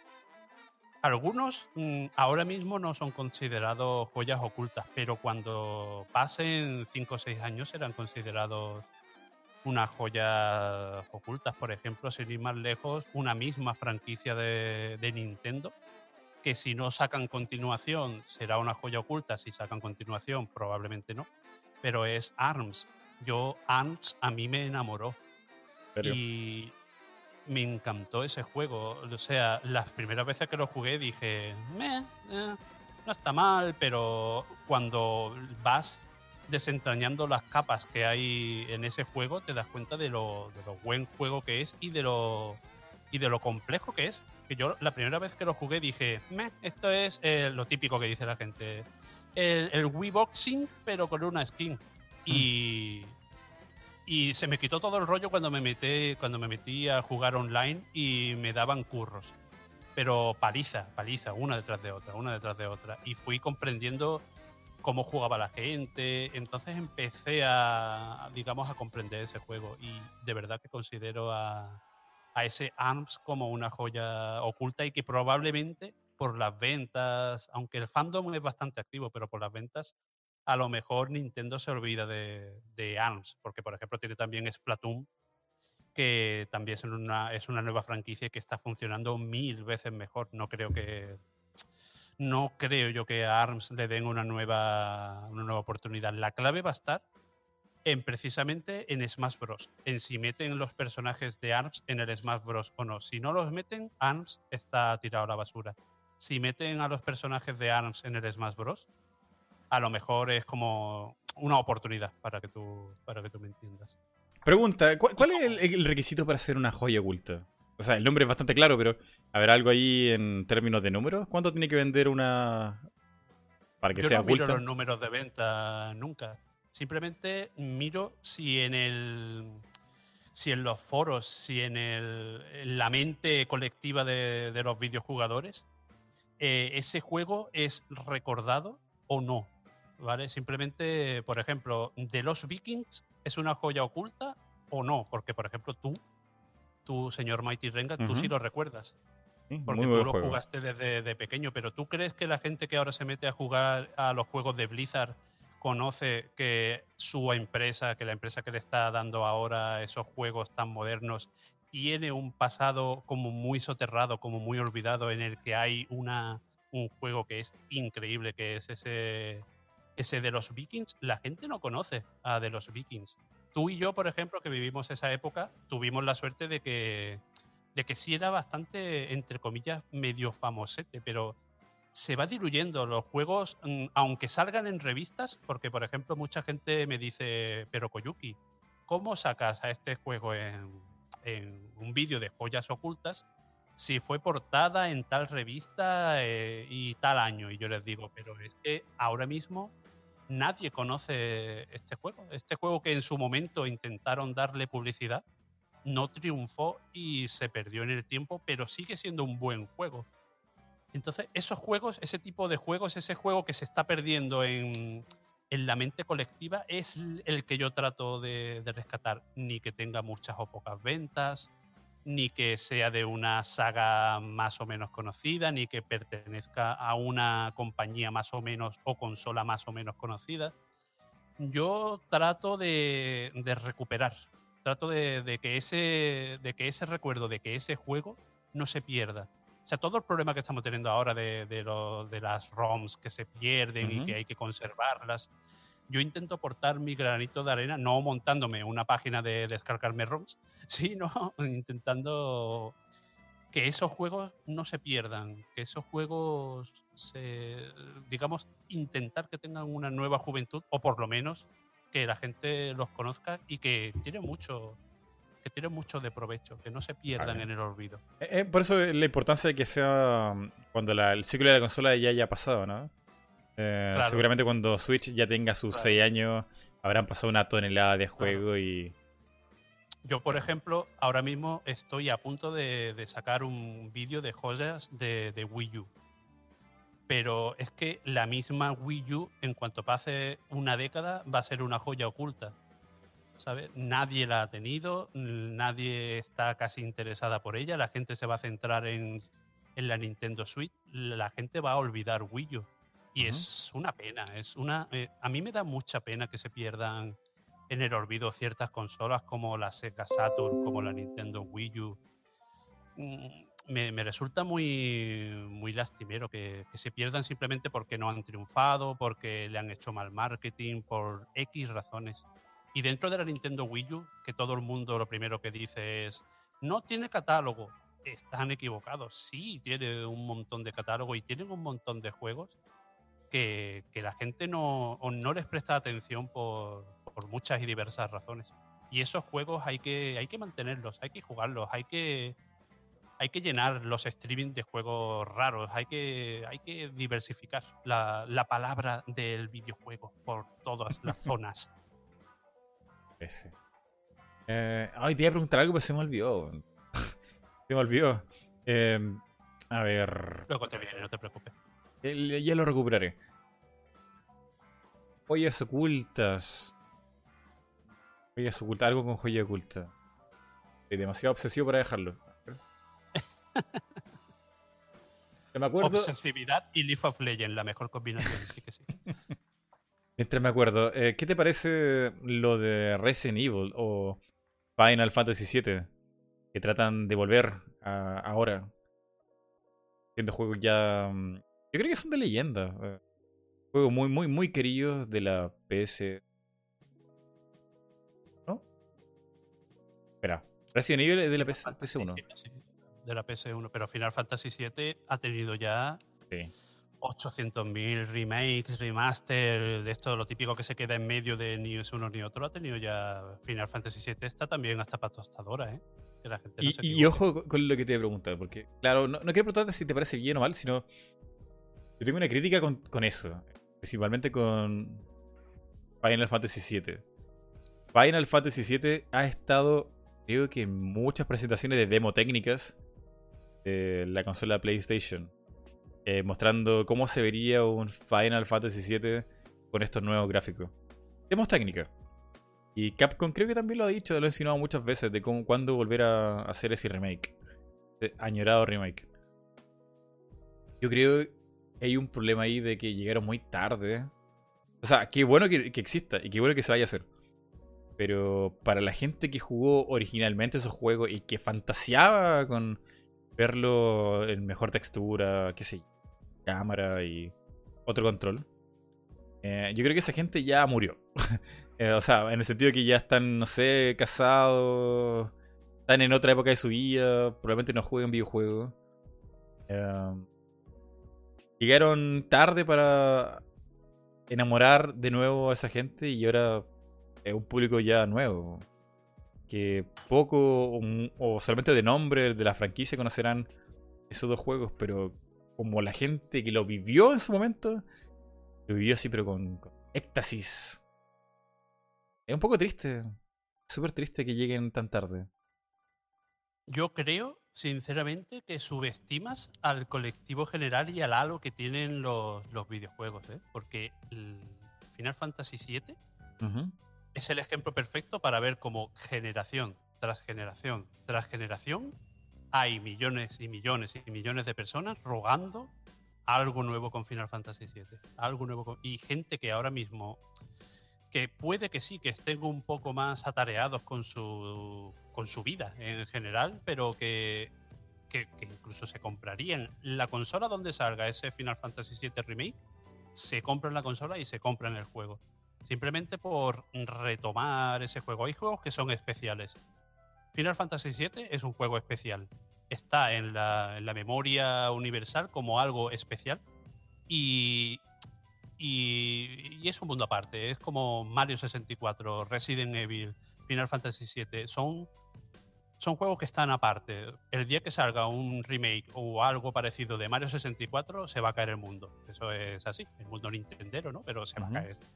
Resident Evil también mm, lo estamos viendo ahora mismo. También pasó en su época, en su época con Resident Evil 1 y el remake que tuvo y ahora el remake del 2. Está toda la gente loca con el Resident Evil 2. Y es gente, gente que en su momento vivió de primera mano esos juegos, gente que, que, en su momento tenía la primera PlayStation, la primera Xbox, la primera consola, las primeras consolas donde salieron esos juegos, pero también son gente que, que, se toman esos juegos como su propia Biblia, que se toman esos juegos como su propia religión y van instruyendo a toda la gente de alrededor, de comiéndoles la cabeza de Final Fantasy VII, Final Fantasy VII, Resident Evil, jugadlo, jugadlo. Se crea una conciencia universal y se va pasando esa, esa sensación de que ese juego es una obra maestra, es lo mejor, se va pasando de generación tras generación tras generación. El problema también es, mm, si nos centramos en Final Fantasy VII, ¿Mm? primero, cuando va a salir Final Fantasy VII? Si no sale para el 2030. Yo no sé cuándo va a salir ese juego. Vamos a ver lo que pasa con ese A lo mejor lo pilotean para la PS5. No lo sé. A mí no me extrañaría nada, ¿eh? Pero, pero nada, nada, no me extrañaría. Con el tema de que si lo van a sacar por capítulos, que si sí, que si no, que si de repente echan a todo el mundo y meten a otra gente en mitad del desarrollo y tú en plan de, ¿what? ¿No iba a salir este año? Ah, pero habéis echado a todo el mundo, ¿quién lo va a hacer?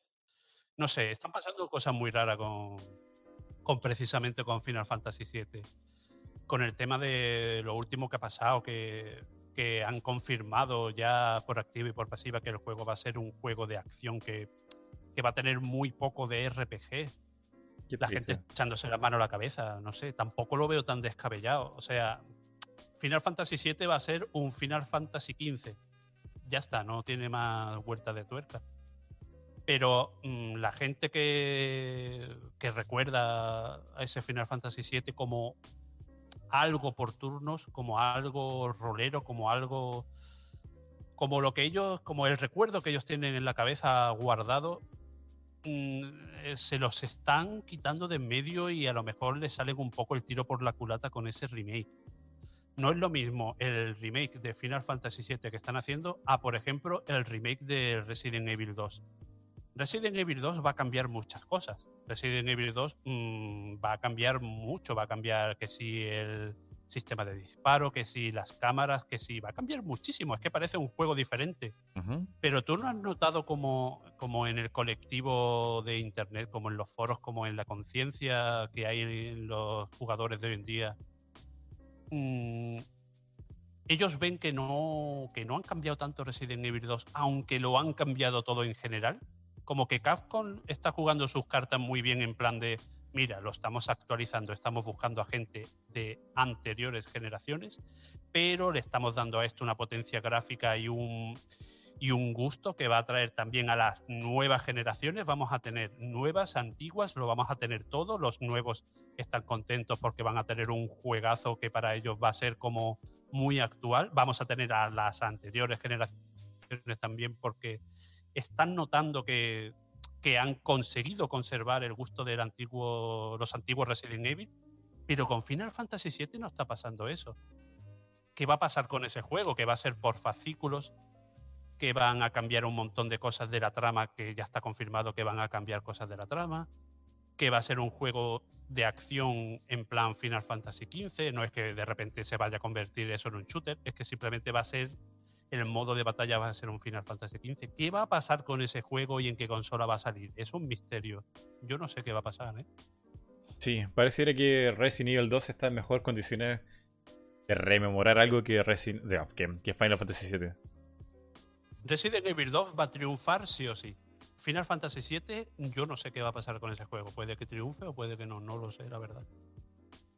es difícil que triunfe Final Fantasy VII. Le hacen tantos cambios. Pregunta, ya que eres un retro gamer corazón. ¿Se puede hacer un, un remake piel? ¿Piel que, que, que te ayude a buscar ese saborcito que se experimentó la primera vez?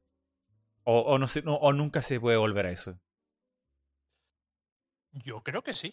Yo creo que sí porque, joder, nos han puesto en la boca hace nada el Crash Bandicoot, el Crash Bandicoot Remake. Y ¿Mm? es nuevo y a la vez te da las sensaciones del antiguo.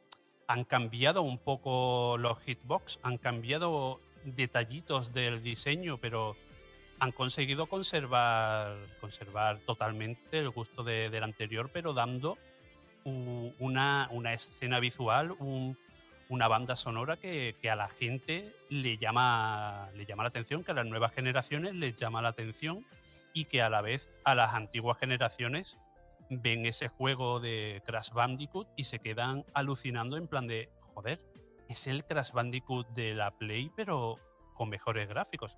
Porque la gente lo que busca es, ah, es eso. Pero también hay que tener en cuenta que, eso hay que currárselo. O sea, a lo mejor los, los, los señores de Square, que ahora son Squaresoft, han hecho un estudio de, de mercado y han visto que los juegos por turnos, los juegos de rol por turnos hoy en día no les, no les son viables.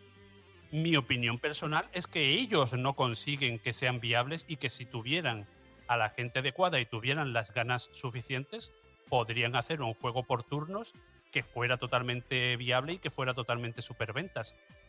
Pero la gente de arriba de las compañías son gente de gente de maletines, son, son gente enchaquetada, gente que, que quiere ver cifras. ¿Y tú cómo le vas a decir a alguien de arriba que va a ponerte los millones a un productor? ¿Cómo le vas a decir, mira, me vas a invertir toda tu fortuna en este juego que va de esto, en este juego que va de turnos? Y ese señor que va a invertir su fortuna no es tonto. Y va a ver que los últimos juegos de, de rol por turnos, si bien en nuestras generaciones no es que no sean viables, no es que no puedan funcionar, no son nunca top de ventas. ¿vale? Me, me, remito a Bradley Default, me remito, por ejemplo, al último Octopath Traveler. Funcionan bien, o sea, sí. no es que te hagan perder la franquicia ni nada, pero nunca van a ser un, un FIFA, ¿sabes? Por decir algo que venda mucho, nunca. Es algo muy delicado y que tenemos que comprender que algunos remakes son más viables para hacer un remake 100%, por ejemplo, como el Crash Bandicoot, y otros remakes como, por ejemplo, Shemu, tienden por, mira, simplemente hacemos un upgrade levemente gráfico y ya está, porque tú como pones hoy en día las mecánicas de Chemu, tú como coges un Chemu y lo pones hoy en día, eh, ¿cómo lo haces? Es que es prácticamente imposible.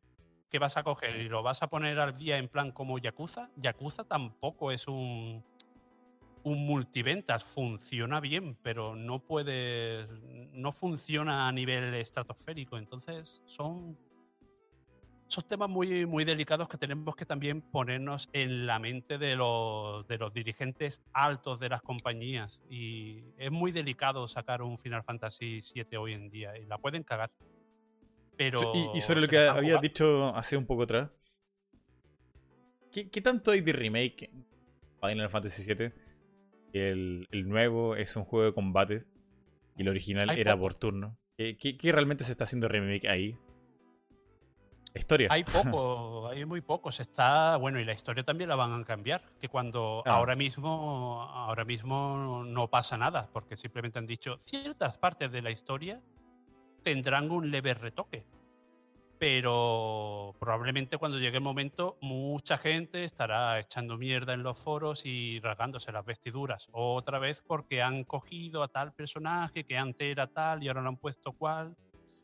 Y eso va a ser así, tenemos que hacernos a la idea ya. Pero ¿cuánto tiene de remake este Final Fantasy nuevo? Uf, pues tiene. Tiene poco, es más una reimaginación. Mm, en, la re, en la reimaginación es algo muy delicado porque puede gustar a algunos, puede no gustar a otros, tienes que tener en cuenta a unos, a otros, es muy difícil. Por ejemplo, Crash Bandicoot es un remake de libro. O sea, hay, hay poco de reimaginación. Sin embargo, por ejemplo, en este Final Fantasy VII nuevo que va a salir, hay mucho de reimaginación, mucho de nostalgia y mucho de, de intentar pillar a las nuevas generaciones porque tiene gráficos muy buenos y es un hack and slash que ellos creen que, es lo que ahora tiene a las nuevas generaciones e intentan coger a las antiguas generaciones simplemente por esa por esa nostalgia, por ese nombre y por esos personajes. ¿Funcionará? ¿No funcionará? Pues lo vamos a ver dentro de poco o en el 2030. Vete tú a saber. Y mm, una pregunta un poco más personal. Si tuvieras que jugar un chaval con un pequeño niño pequeño alguno de estos juegos de antaño, pero que también tiene su remake, eh, ¿con cuál lo invitarías para que se enganche? Pues el mismo Crash Bandicoot nuevo me sirve. He comprobado que a, las nuevas generaciones le, llama la atención, el personaje le resulta atractivo. Otro que también no es un remake de, por sí, pero yo lo considero así, Sonic Mania. Oye, le gusta, le gusta mucho a, los a las nuevas generaciones, les llama mucha la atención, lo ven como algo muy, muy novedoso ese sistema de juego, ¿sabes? Cuando es algo que tiene más años que tú y yo juntos, ¿no? Pero ellos los ven como, como algo novedoso. Yo he visto a, muchos a muchos chavales jugar en, en, las ferias de videojuegos con juegos que tú y yo no, no imaginaríamos que les llamara la atención por el la, la poca carga gráfica, por, por, el, por el sistema. Veo a muchísimos chavales de, de muy pocos años, de 10, 12 años, jugando a beaten ups. Les llama muchísimo la atención. Cogen las máquinas de Final Fight, cogen las máquinas de Cadillac and Dinosaur, cogen oh. las Mega Drive con, con Street of Rage. y, es que es un muy buen ejemplo. Metal Slack y todos los arcades son inmortales, no, no envejecen no envejecen y a la vez hay un hueco, hay un vacío temporal en el que no se están haciendo prácticamente juegos de ese, de ese sistema de juego que les llama a, las nuevas generaciones. Lo que pasa que las compañías que están hoy en día al cargo de, de los juegos potentes, ellos no ven ahí algo de lucro. Tú nunca vas a ver a Sony apostando fuerte como su nuevo como su nuevo Adalid en los videojuegos, un beaten up al viejo uso, como por ejemplo hace los juegos que hace Vanilla Web, ah, que, que, sí están en la, en la, consola de Sony, pero no, no se les da importancia grande. No creen que la potencialidad de un, de un beaten up, de un Metroidvania también, por ejemplo, si ven bien que, si ven, si bien ven que dándole poco dinero de, realización a esos juegos obtienen bastantes beneficios, no ven que vayan a tener unos beneficios brutos netos muy altos, como les, pueda dar, les puedan dar un, un Horizon Zero Dawn, como les puedan dar un, un Super Mario Odyssey 2, ¿sabes? No, hay muchas, por ejemplo, hay muchas franquicias de Nintendo que deberían de retomar, pero que no lo hacen porque no ven cómo plasmarlas en las nuevas 3D y que prefieren dejarlas morir. Esto es también un poco penoso, pero es que si ellos no ven cómo hacerlo, ¿qué hacen? ¿Qué hacen? ¿Las dejan morir? ¿No las dejan morir? Es problemático. Hay, hay, muchas empresas que hacen. No esperan hacerse millonarios con esto. Lo hacen. Ojalá vender lo suficiente para seguir haciendo más juegos. Y pagar los sueldos y mantenerse ahí. Eh, Vanilla tú lo mencionabas, ¿no? Eh, ella es un juego muy de nicho. No, he visto sus ventas, pero me imagino que no van a ser tan grandes como Mario Galaxy. Vanilla cuando llega a un millón de ventas es como fiesta, ¿sabes? Como, nuestro techo, un millón, ¿sabes? Y oye, Pues, pues, pues, bien. Y, él lo hace muy bien con esta cosa de Dragon Crown. Eh. Ay, no me puedo cortar otro juego. Pero son todos. El, ¿Mazamune? La masa, ese, una masa. Ese juego es buenísimo. El Odin Sphere, buenísimo. son todos juegos que son en cada uno de sus aspectos, tú los ves y es que les doy un 10. En arte, en música, en historia, en gameplay, son, es todo un 10. Sin embargo, se, acota, se acotan a, ese, a esos géneros de nicho y bueno, para ti y para mí, por ejemplo, los tenemos muy presentes, pero para las grandes compañías, pues, pues simplemente son un complemento, son un complemento que, queda bien. Em, un dato curioso, VanillaWare fue fundado por un chico que hace ilustraciones, o sea, de hecho, el tipo máximo de la empresa, él hace todos los diseños, todas las ilustraciones de, de su juego. Él hizo la compañía únicamente para hacer, sueño, hacer realidad su sueño. Eh, una compañía para hacer su juego. Y sus dibujos. Ilustrador. No es programador ni nada, hace, ilustraciones de puta madre. Se nota muchísimo en su juego ese, ese origen, vamos, porque las ilustraciones son, aparte de que son muy buenas, son súper particulares. El, la manera que tiene de ilustrar y de plasmarlo en los videojuegos y de los personajes, esa, esa anatomía tan particular, sobre todo en el último Dragon's Crow, son, son raros. hay mucha gente no les gusta. Hay mucha gente ese, ese tipo de, de anatomía tan rara, tan particular, no les gusta. Pero todo eso viene de los antiguos 70 o 80, que antiguamente había ilustradores muy raros que hacían personajes muy deformes para lo que nosotros estamos acostumbrados a hoy en día. Yo, yo sí lo sé apreciar, porque vengo de esa época. Pero a las nuevas generaciones les resulta muy chocante, ¿sabes? En plan de. Pero ese personaje que va como erguido y tiene la espalda enorme, pero la cintura la tiene súper pequeña y, y, no tiene pies. ¿Eso, ¿Eso qué es? Eso está mal dibujado. No, no está mal dibujado, es que es así de particular. Bueno, y un dato curioso, eh, el CEO de VanillaWare, que hace todas estas ilustraciones, se llama George Kamitani. Y, lo tengo amigo como amigo en Facebook. Eh, el tipo es súper buenando. Ya te tengo más respeto solo por eso, ya, más respeto. no, pero no, es que, no es que tengamos una relación de nada. Él, el no sé, no, no tengo idea. Eh, el tipo es súper random para aceptar gente. Y publica sus dibujos y todo, entonces me imagino que quiere que, quiere que la mayor cantidad de personas vean su trabajo.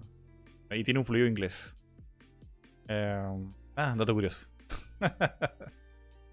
George Kami. Kami. Kami. Kami. Kami.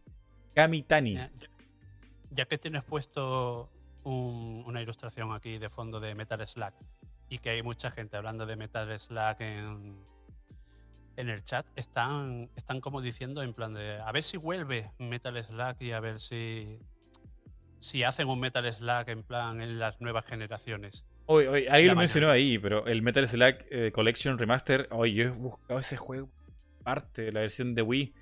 Eh, es que es demasiado hermoso tener todos los Metal Slack en uno. Que vuelva, que lo hagan. ¿Has jugado al Metal Slack 3D? ¿3D? No, no me suena de nada. ¿Tenéis conciencia de que el intento de que Metal Slack y con Metal Slack me puedo coger casi todas las franquicias de, de, franquicias antiguas en 2D han tenido su, su, digamos, su intento en tres dimensiones que el 99% de las veces ha sido horrible. Hay un Metal Slack en 3D. Oye, sí, lo estoy viendo, no, no, se ve muy bien.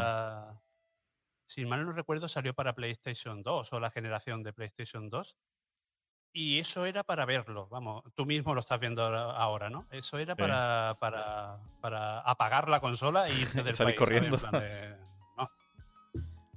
Hay algunas franquicias que simplemente no encajan en las nuevas generaciones o que si encajan están destinadas a ventas pequeñas, están destinadas a ventas de nicho. Por ejemplo, lo que pasó con Mega Man Legend, no. Mega Man Legend, si, si, si de por sí estaba un poco forzado ese cambio de la franquicia. Poco a poco a cada juego las ventas fueron bajando, bajando hasta que pasó lo que pasó y con Mega Man Legend 3 se acabó la cosa rompiendo.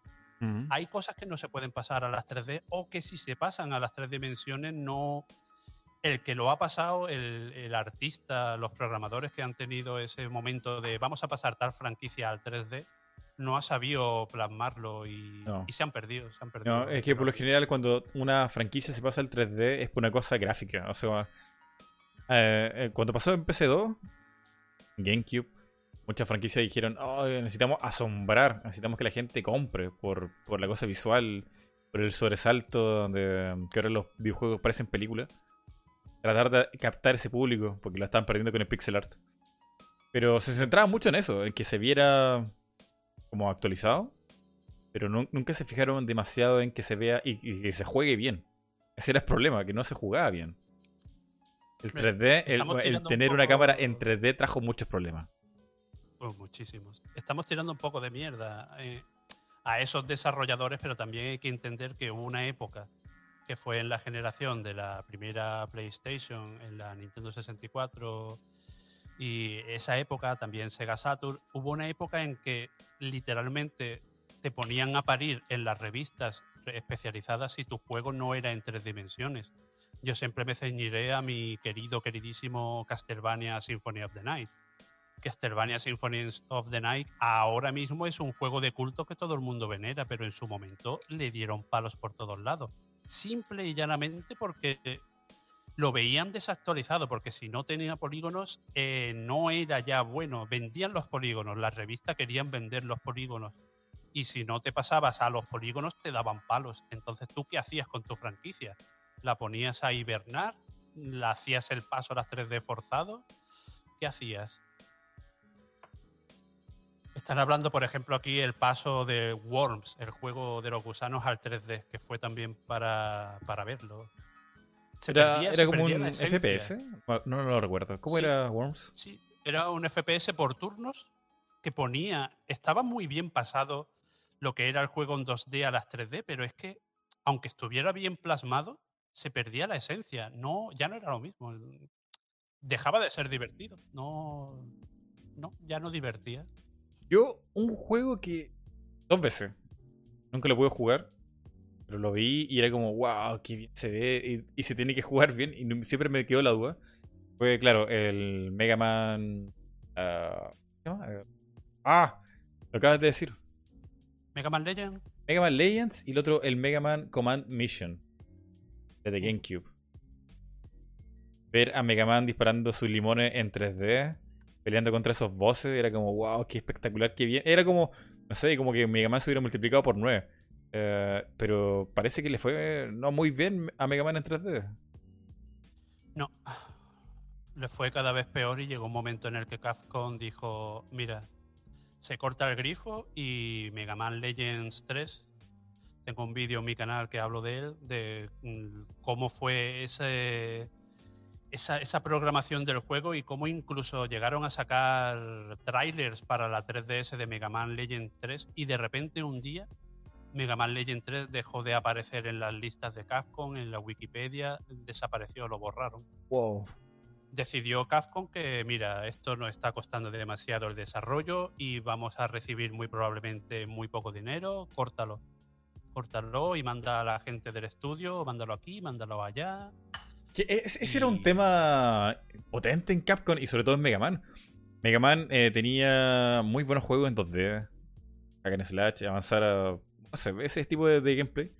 Iba muy bien, lo tenía muy dominado. Eh, de hecho, hay muchos videos de game dev, de cómo hacer un buen juego basado en Mega Man. En las primeras escenas de Mega Man.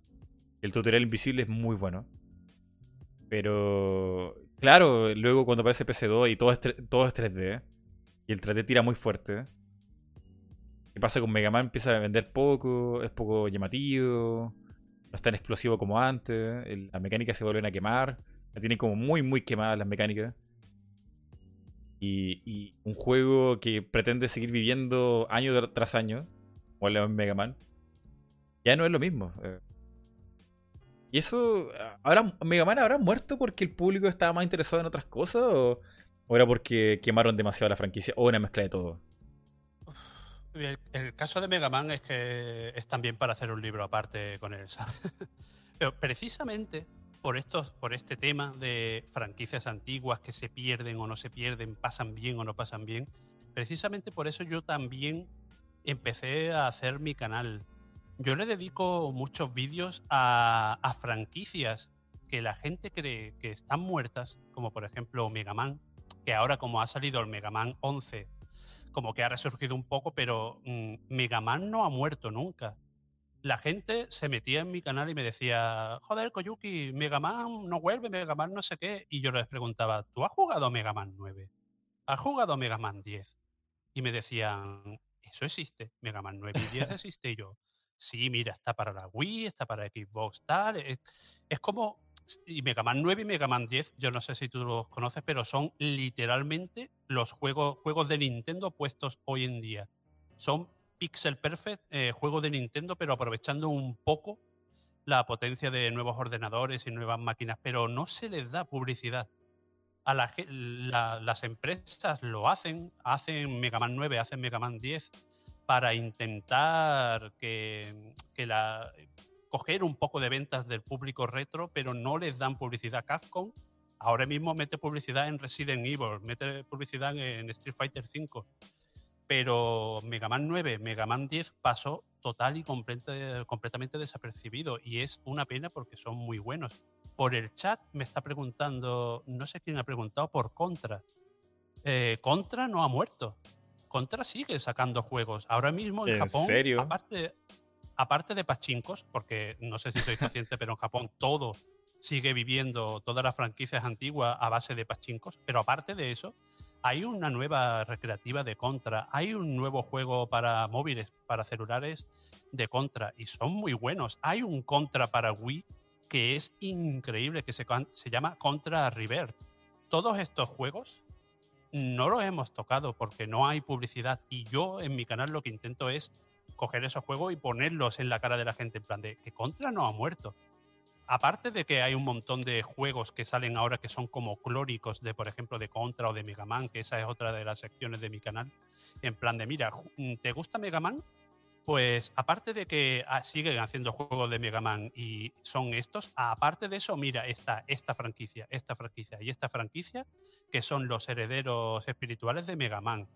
A eso yo le llamo juego clónico. Mucha gente me viene diciendo, no, son juegos clónicos y, me pegan y cosas, ¿no? Pero yo los llamo así para que la gente se interese por ello. En plan de, yo lo que quiero es que si a ti te gusta Mega Man, a ti te gusta Contra, a ti te gusta Castlevania, mira, este juego, este juego y este juego son en realidad Castlevania en juego que se llama, no sé, como los nuevos Castlevania que está sacando el antiguo creador de los Castlevania, que no puede llamarlos así, en este juego, en esta producción, están los antiguos creadores de, de, Castlevania. En este juego que se llama 2020, por ejemplo, están antiguos creadores de Mega Man X.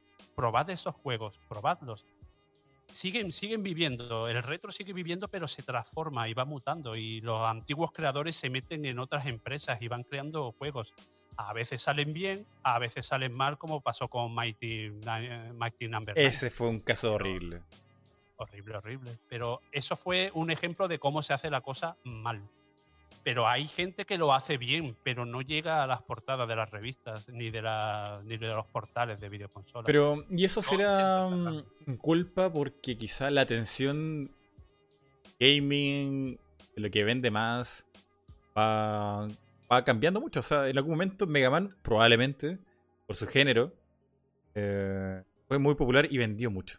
Pero luego vino, no sé, los shooters, juegos 3D, la aventura de terror, qué sé yo. Y se cambió el género más popular a ese. Mega Man se quedó en el aire. Sin oxígeno. Pero aunque no sean, o sea, aunque Mega Man 11 obviamente no va a vender tanto como el Call of Duty 4, mm, tampoco tienes que invertir tanto dinero ni comerte tanto la cabeza en Mega Man 11 que en Call of Duty 4. Las compañías tienen que encontrar un equilibrio, un buen equilibrio entre invertir poco, recibir poco, pero que te salga a cuenta de tener a tus antiguas leyendas vivas sin pervertirlas. Ojo, no puedes coger a Mega Man y, no sé, hacer un shooter que sea como por ejemplo, mm, muy poca gente conoce que mm, otro clásico, otro, otro, otro típico de nuestras infancias, que es Bomberman, Bomberman intentaron hacerle un reboot que parecía un Call of Duty. Que eso está para Xbox 360, no recuerdo cómo se llamaba, Bomberman no recuerdo, mi cerebro intenta borrar esos recuerdos. Pero intentaron reubicarlo en plan de, bueno, vamos a coger esta franquicia y que siga dando tantísimos millones como daba antes. Y no funcionan, ¿no? a la gente les choca.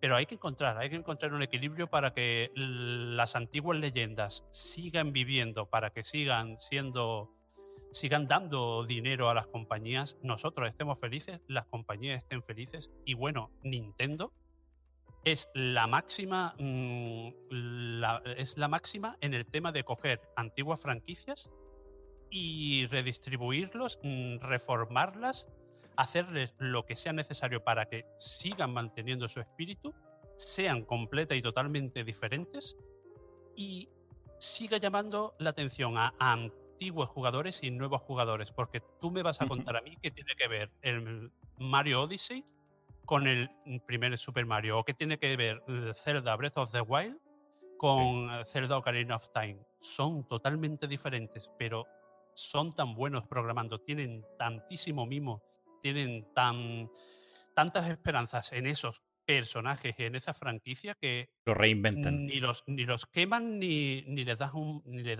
ni les dan un maltrato. También es que tienen mucho talento, pero hay que, eh, hay que conseguirlo para ponerte que conseguirlo y no, y no al primer juego que no vende de tu, de tu personaje que te lleva dando dinero durante décadas, al primer juego que no vende y que no sabes dónde ubicarlo, decir, bueno, pues ya está, se acabó con este personaje y fuera. Y al baúl de los recuerdos. No, hay que hay que saber, hay que tener talento para eso también. No es tan fácil. No es tan fácil como decir, voy a coger a Sonic y lo voy a poner en 3D y va a quedar perfecto. Pues no.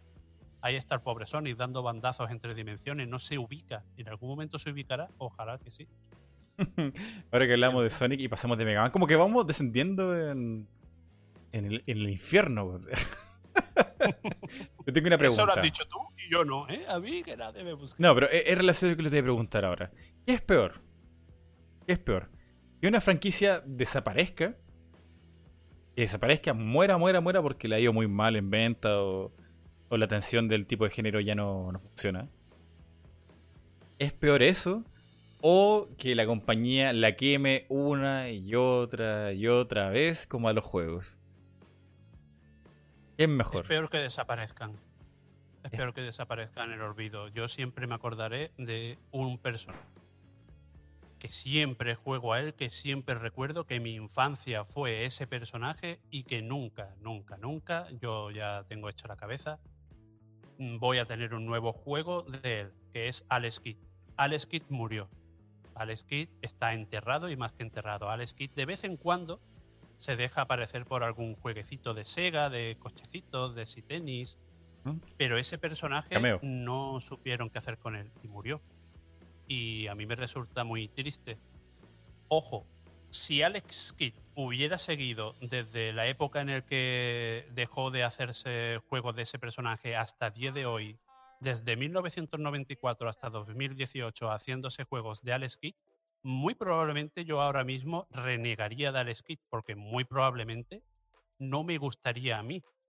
Igual que no me gustan los juegos de Sonic en tres dimensiones, pero hay un montón de chavales nuevos, hay un montón de generaciones nuevas que adoran, adoran a muerte al nuevo Sonic, al Sonic en tres dimensiones. Yo no lo disfruto. Simplemente no lo disfruto, pero esas nuevas generaciones, esas nuevas, esos nuevos chicos, esos nuevos, esas nuevas personas que llegan a los videojuegos y les llama la atención Sonic por su diseño, por su velocidad, por su, por lo que sea, es mucho mejor que, hubiera desaparecido, porque aunque yo no lo disfrute, aunque yo siga diciendo, entre comillas, en plan coña, que el único bueno juego de Sonic desde Mega Drive ha sido el Sonic Mania, que ojo, lo pienso, esas nuevas generaciones sí aprecian al nuevo Sonic y eso hay que respetarlo. Si en algún momento, que todavía creo que no ha pasado, en algún momento Mario deja de ser gustoso para antiguos jugadores y solo para nuevas generaciones, tendremos que elegantemente los antiguos jugadores saber apartarnos y dejarle paso a las nuevas generaciones. Todavía no ha pasado porque Nintendo tiene ese talento de saber contentar a antiguas generaciones y nuevas generaciones, pero si en algún momento pasa, como ha pasado un poco en Zelda, no mucho, pero hay mucha gente que no, ya no le ha gustado el nuevo Zelda, aunque a todas vistas y objetivamente es un juegazo, pero tenemos que comprender también que, conforme se van avanzando en las nuevas generaciones y se va avanzando en la tecnología, en los géneros y en las franquicias, hay mucha gente que se queda de lado y hay otra mucha gente que se suma. Hay que respetarnos tanto unos como otros. Vale. Mm, sí, porque eh, justamente el caso de Sonic es bastante emblemático en ese sentido.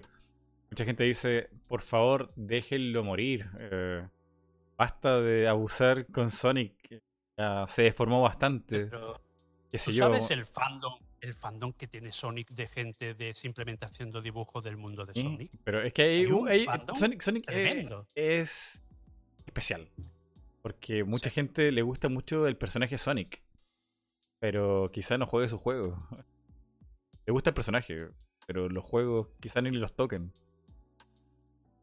Yo veo mucha gente que sí los tocan, por ejemplo, el último juego que sacaron de Sonic en 3D, los juegan porque como presentan a nuevos personajes, como presentan un nuevo mundo, presentan, presentan muchas cosas novedosas, aunque el juego simplemente lo jueguen media hora y luego lo dejen aparcado en su repisa. Da igual, eso es como, como un montón de, de nueva cultura desde los creadores de ese personaje que a ellos les llenan mucho. Es una manera diferente de disfrutar el juego, pero hay que respetarlo también. No podemos decir, tú no eres un verdadero jugador. No, eso nunca, nunca, nunca. No, no, no, no, no lo digo por eso, pero... Ya, ya. O sea, eh, eh, es difícil esa elección. Bueno, por lo menos para mí, si tuviera que elegir entre que siempre sacaran juegos, aunque fueran malos, o no me gustaran, siempre está la, esperanza que el estudio siga interesado y quizá en algún momento, en algún momento le den. O sea, de 100 intentos, quizá dos o tres sean muy buenos o, o- o decentes. Pero si se niegan y lo abandonan y lo dejan ir en el olvido. Yo tengo la esperanza de siempre de las antiguas franquicias, que de alguna manera, porque sí, porque se alineen los planetas, de repente saquen un nuevo juego que, que por lo menos a mí me llene. Pero normalmente esos juegos no suelen tener mucho, mucho boom mediático. Pero bueno, Mm. es algo que, que hay que convivir con ello. Nos hacemos viejos. Es, así, nos hacemos viejos. Hay que aceptar las cosas como son. Amigo Koyuki, ya son tres horas de podcast y yo puedo seguir. Pero mm, las preguntas aquí siguen sin responder. ¿Te gustaría elegir alguna? Coge la que tú quieras. Te respondo lo que tú quieras. A ver. Ah, y por cierto, gente que está ahí en el chat, sigue enviando sus preguntas. En esta maratón de seis horas con Koyuki, que ya me adelantó que no va a dormir hoy. Tiene ahí un- un- unos pañales puestos. Listo para la maratón. A ver, ¿qué hay aquí? Q pregunta. Bueno, un saludo para mi archienemigo Koyuki. Aquí van mis preguntas. Si solo pudieras tener una consola solamente con ¿cuál te quedarías y qué juego la acompañaría? ¿Qué es lo que le echas en falta en la industria de hoy? Día de la época de los años 90. Dos preguntas. Oye, hizo trampa. A ver, la primera mm, prácticamente la respondí ya. Yo si tuviera que quedarme con una consola me quedaría con, con la Dreamcast. Le tengo un cariño especial. Pero hombre, esa Eso. consola no va a tener más juegos. Eh, eh, siguen saliendo juegos para Dreamcast, ¿eh? Pero cada hemos- cinco años. No, no, no, no. Hay un fandom de juegos de Dreamcast Ajá. que sacan, siguen sacando juegos. Ah, Obviamente pero no son, Son no, originales. siguen- no son AAA, pero juegos siguen saliendo. No son de Konami, no son de Capcom, no son de la misma Sega. Eh, Los japoneses pero- rinden. Claro, hay, la gente le tiene mucho cariño a esa consola y esa consola y otras muchas más consolas que siguen siguen viviendo su vida a través de ella. Es, es muy curioso. Gente que en plan de, por ejemplo, he sacado el Doom en la Game Boy. y tú, "Guau, ¿cómo? Y cosas. Yo, si tuviera que quedarme con una consola, me quedaba con la Dreamcast. En una isla desierta, con una Dreamcast y juego probablemente algún Virtua Tennis. Es un juego que para mí es infinito. Mm, Me lo juego una y otra vez, una y otra vez y no me aburro nunca de él. ¿Y la otra pregunta cuál era? No, no Eh, me acuerdo. Espera, o- en una isla desierta, ¿y cómo conecta la Dreamcast? No busque, no busque lógica donde no la hay. A un coco. la- a un coco mismo. Eh, la otra pregunta es: ¿Qué es lo que echas en falta en la industria de hoy, día de la época de los años 90? ¿Qué le falta a la industria de hoy que tuvo a la industria de los años 90? Hecho en falta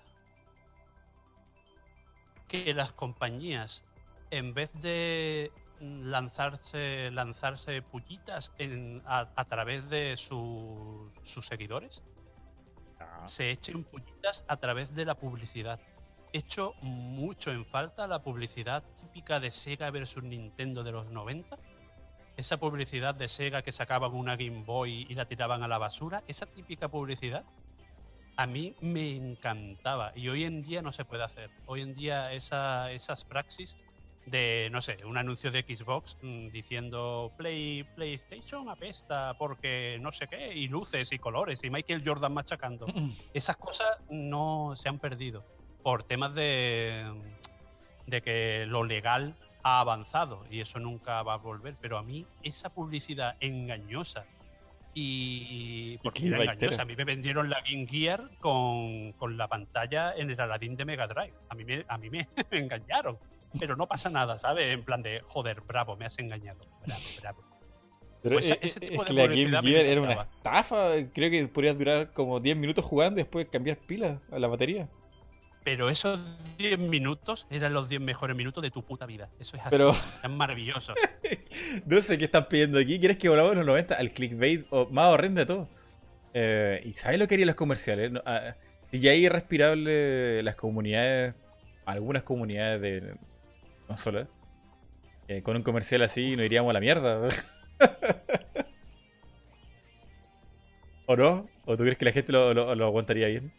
Sí, sí, acabaríamos en el apocalipsis, pero oye, a mí me gustaría. Estaría guapo. Que, que desaparezcamos así.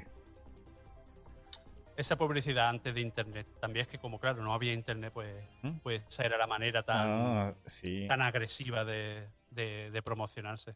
A mí me- a Tenían mí que me aprovechar esos 30 segundos como fuera. Claro, claro. Ese canal pirata Sega, esa Nintendo haciendo páginas, comprando páginas a las revistas a, a talonario. Esa Nintendo intentando que, que no se metan las consolas de Sega en, en los diferentes supermercados a base de talonario y amenazando. Es- Esas cosas, esas cosas Uno, uno la recuerda con cariño, amenazando. Claro, claro. No sé, yo en realidad no, no añoro nada de los 90. Eh, ¿Para de la industria? ¿Para de los comerciales? Definitivamente no. Los comerciales de 90 eran entre o muy directos o súper ambiguos. Eran algunos unos verdaderos misterios de lo que te trataban, trataban de vender si era una película, un juego, ¿qué era eso? De los es que- 90. El tema de, de- la industria como estaba en los 90 a ahora como está a- casi en pleno en pleno 2020 es que no la veo tan diferente. La gente se echa las manos a la cabeza en plan de es que antes no había loot boxes y no había cajas de luz y no había DLCs y ahora sí antes era mejor y y antes sí existían esas cosas pero de de otra manera. Porque por ejemplo qué era si no el Sonic Knuckles ¿Qué, era, qué eran las expansiones antiguas? ¿Qué era ese juego de recreativa que era tremendamente difícil y estaba pensado para que echaras una y otra vez dinero? Era casi lo mismo, pero, pero de otra manera. No lo veo tan diferente. Bueno, lo de los DLC y las expansiones.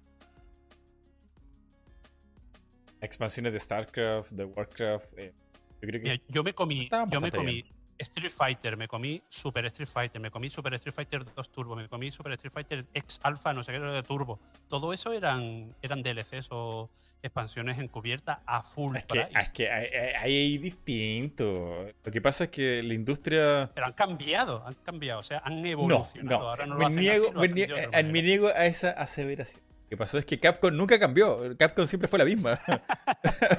El, el problema no es la industria, el problema es Capcom. sí, Ahí Capcom, no te voy a decir que no, la verdad. Capcom siempre fue la misma. Capcom siempre ha sido una experta en cualquier triquiñuela, cualquier reduc- cualquier vacío legal que hubiera, los aprovechaban. Eh, en eso siempre han sido unos maestros. Para nuestro mal y para su bien, ¿no? Pero siempre han sido unos maestros en ese sentido. Para nuestro mal y su bien. Em, sí, de los 90 yo creo que. Ojo, eso, que era más. No, no la palabra no es humilde. Más inocente. Creo que era más inocente todo. empezando las cosas, claro. Estaba empezando. Era, no tenía ese toque tan serio. Los videojuegos aún eran juegos. aún eran cosas que no tenían ese valor de. Mira, están revolucionando no sé qué mierda. No. Era, eran juegos, eran para divertirse. Era, no tenía este toque solemne que tienen ahora. Estaban también enfocados a otro público. Yo comprendo, por ejemplo, a todas las, las señoritas jóvenes, muchachas y mujeres en general que hay hoy en día que no les gusta ciertas cosas que hacen que hacen en los videojuegos y que les choque mucho, por ejemplo, que no haya un avatar mujer. Pero mm, tendrían que haber vivido en los 90 lo machista que eran los videojuegos en los 90, porque es que solo y completamente estaban enfocados los videojuegos para hombres. De vez en cuando, por ejemplo, Nintendo sacaba una consola rosa, que también tú dices, joder, pasas de, de estar enfocado a chicos solo a sacar algo rosa, no tenéis término medio pero esas cosas, por ejemplo, también han evolucionado y hay que ver. Por eso, por eso a mí me gusta ver tanto el tema de, de los retros.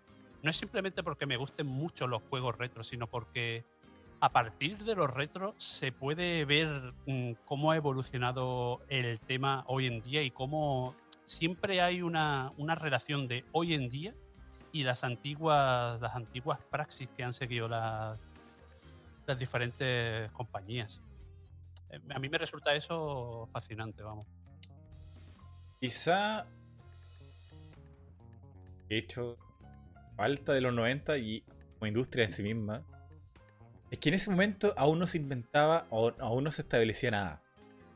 Había muchas desarrolladoras, incluyendo Nintendo y las grandes, que aún estaban inventando géneros. Aún no existían los géneros, aún, aún no existían los géneros. Todo era experimental. Eh, todo era súper experimental. Entonces, ahora yo siento que está todo tan encasillado. Este es un beat'em up, este es un juego de pelea, esto es lo otro, esto bla bla bla. Y, la gente, y la industria sobre todo, las empresas saben lo que vende más. La cosa de los aviones shooter, ¿cómo se llama? Los shooters en lateral, ¿cómo? ¿Scroll lateral? No venden tan bien como un juego de fútbol. Eso ya se sabe, está súper estudiado. Entonces la inversión, la energía no va dedicado a, experimentar. Creo que hay muy pocos juegos que experimentan hoy en día. Muy poco. Y, por el contrario, hay muchos juegos indie que experimentan muchísimo. Que agarraron todo el experimento que dejaron las grandes. Ahí probar cosas nuevas. Entonces como... Ah, sí, está muy bien todo, pero la sorpresa, sorpresa como que no llega de parte de los desarrolladores grandes. Es extraño de los hoy En día, hoy en día, a no ser que pase algo muy raro, no va a haber otra revolución en los videojuegos. Lo han intentado, por ejemplo, con las gafas de realidad virtual. Y no, no, no funciona. Por X razones no funciona. Pero, ¿qué, revolución vas, vas, a hacer tú? Desde PlayStation 4 o Xbox One a Play 5 o Xbox One 2 o como se vaya a llamar.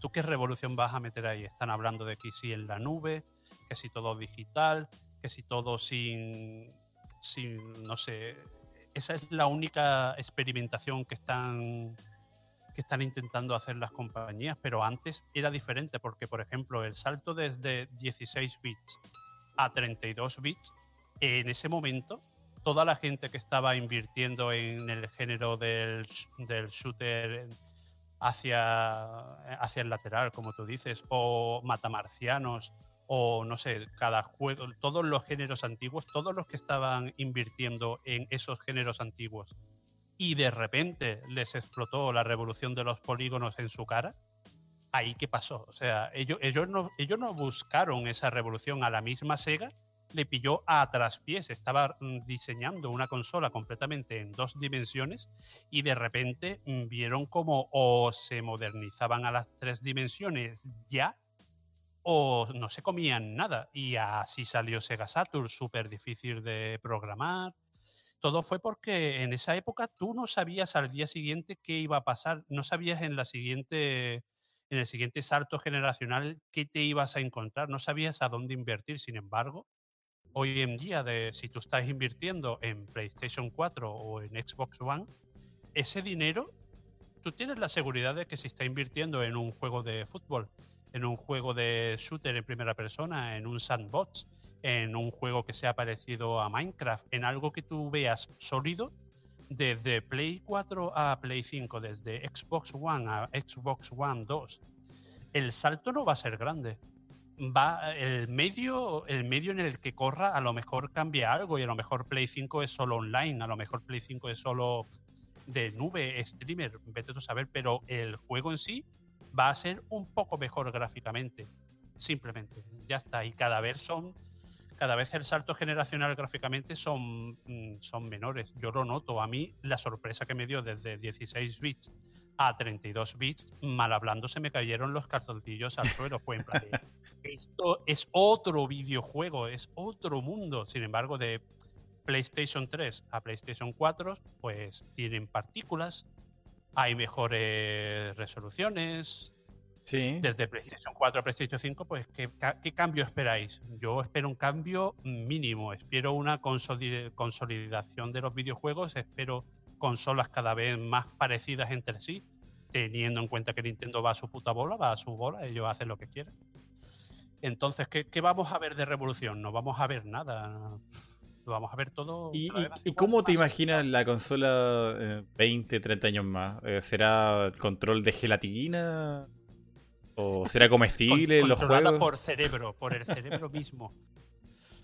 A, 20, a 20 años me imagino una consola muy genérica, una, una Steambox Maxim, para que tú me entiendas, una caja negra, blanca, lo que esté de moda, que tenga el símbolo de Sony o de Xbox, que no tenga, que sea muy pequeña, que pese mucho, que no tenga ninguna entrada Mm, solo prácticamente ninguna entrada, casi sin cable, por supuesto sin entrada de mando, sin entrada de ningún soporte físico, simplemente una pequeña ranurita para la SD, la, tarjeta que esté por, por, aquel entonces de moda, que será tamaño microchip, porque ya cada vez mm, me cuesta verla, me tengo que poner unas gafas para ver las tarjetas cada vez más y eso será un, cuadradito en el que tú puedas jugar descargando las cosas y comprando, comprando la licencia. Y si Nintendo sigue viva, pues a lo mejor hace algo diferente, porque estamos viendo que ella es mm, va como aparte, pero a su propio ritmo. Las grandes van a las grandes van a eso, una cosa muy genérica, una cosa que se va a parecer mucho a un PC, pero sin poder trabajar en ella más económico, pero a la vez caro, mm, yo lo que veo es eso, es hacia dónde van los videojuegos. Yo me quedo con la visión que tengo. Eh, ¿La de gelatina? Sí, va a ser comestible. controles de gelatina y juegos comestibles. Yo ya lo veo. Joder, qué guay. Ese es el futuro. Eso va a ser lo que los niños de hoy van a jugar. me gusta tu visión. Ese ve revolucionario. Amigo Koyuki, ya han sido tres horas de podcast y no quiero dar más de la lata. Ha sido un podcast muy bueno. Eh, de todo, hemos hablado de todo: de consolas, retro, crítica a la industria actual. Ha sido un podcast muy redondo. ¿Cómo te has sentido? Hemos mejorado el mundo. El mundo es mejor ahora que está este podcast en la red. Y por cierto, muchas gracias a la gente que está aquí escuchándonos. Son valientes, no son oyentes. Son valientes. Son valientes. Bravo, bravo yo encantado, yo encantado. Hace poco que conozco tu, tu, multiverso de podcast, Twitch, YouTube, te he conocido hace poco. ¿Mm? Y te dije que sí a esto porque me gustó, me gustó tu rollo. Cuando me necesites, cuando quieras una colaboración, que ya estamos hablando de hacer cosas malvadas juntos otra vez. Pero cuando me quieras aquí, cuando necesites lo que sea, me das un silbidito, que yo estoy aquí. Ah, muy bien. Y te quiero pedir un último favor. Dígame usted. Una última pregunta. Un consejo. De lo que tú quieras, de lo que sea, dirigido a quien quieras. Si es para el público, si es en torno a los videojuegos, alguna reflexión, lo último que quieras decir. A mí me gustaría difundir la palabra de la hermandad entre videojugadores. No a las comunidades separadas entre sí. Y sobre todo no a, lo que estamos viviendo ahora, que es ya el, eso al cubo que es dentro de las mismas comunidades, guerras civiles entre ellas. Siempre que, siempre que vayáis a discutir sobre una película, sobre un videojuego, sobre un programa de radio, sobre algo cultural, pensad que la otra persona puede tener diferentes gustos y que la otra persona tenga diferentes gustos no es insultaros, no es menospreciar vuestros gustos, es simplemente que hay diferentes personas con diferentes gustos. A raíz de eso, a raíz de tú meterte eso bien profundo en la cabeza, podremos, podremos aunar a las diferentes bandas que hay ahora mismo desperdigadas en YouTube, a las diferentes bandas que hay ahora mismo tirándose unas entre ellas en los diferentes foros. No, no a eso. La gente que consume Sony, la gente que consume Microsoft, la gente que consume Nintendo, la gente que consume Atari, la gente que consume lo que sea, Colecovisión, todos somos jugadores y todos tenemos que tenernos respeto entre nosotros. Y si alguien os insulta, decírselo al que lleve el canal. Ese es el que tiene la potestad de decirle algo a esa persona. No os ensalcéis en, en peleas, no, no, no manchéis YouTube con peleas, no os insultéis. Si alguien os insulta, aunque esto parezca que es como mandar a alguien con la maestra, mandar a alguien con vuestra madre, no. Ese youtuber que está ganando tantísimo dinero a costa vuestra, ese Twitch, ese Twitcher o como se llamen los que llevan Twitch, que está ganando tantísimo dinero a costa tuya porque tú le das visitas, tiene una responsabilidad de también mantener a raya esos foros, a raya ese YouTube. Si alguien os insulta, decidle a vuestro youtuber, mira, esta persona está insultando, pero no os ensalcéis en guerras. Y si ese youtuber que tan ensalzado tenéis le habláis y no os contesta y pasa de vosotros y tiene ese, ese foro, ese, esa línea de comentarios llena de gente insultando, pensad a quién estáis siguiendo, porque a lo mejor a quien estáis siguiendo lo único que está haciendo es buscar tu dinero y de verdad no le preocupa los videojuegos. Eso es lo que yo pienso de verdad. Amén. Muy bien. Sí. Eh, yo creo que es un ciclo vicioso. Hay canales que buscan precisamente eso. Pero no quiero extenderme más porque seguro vamos a terminar esta conversación más larga. Eh, nada, Koyuki, muchas gracias por estar aquí y dar tu impresión sobre los videojuegos. Muchas gracias a todos. un placer, Cuídense. Nos vemos. Adiós. Hasta luego.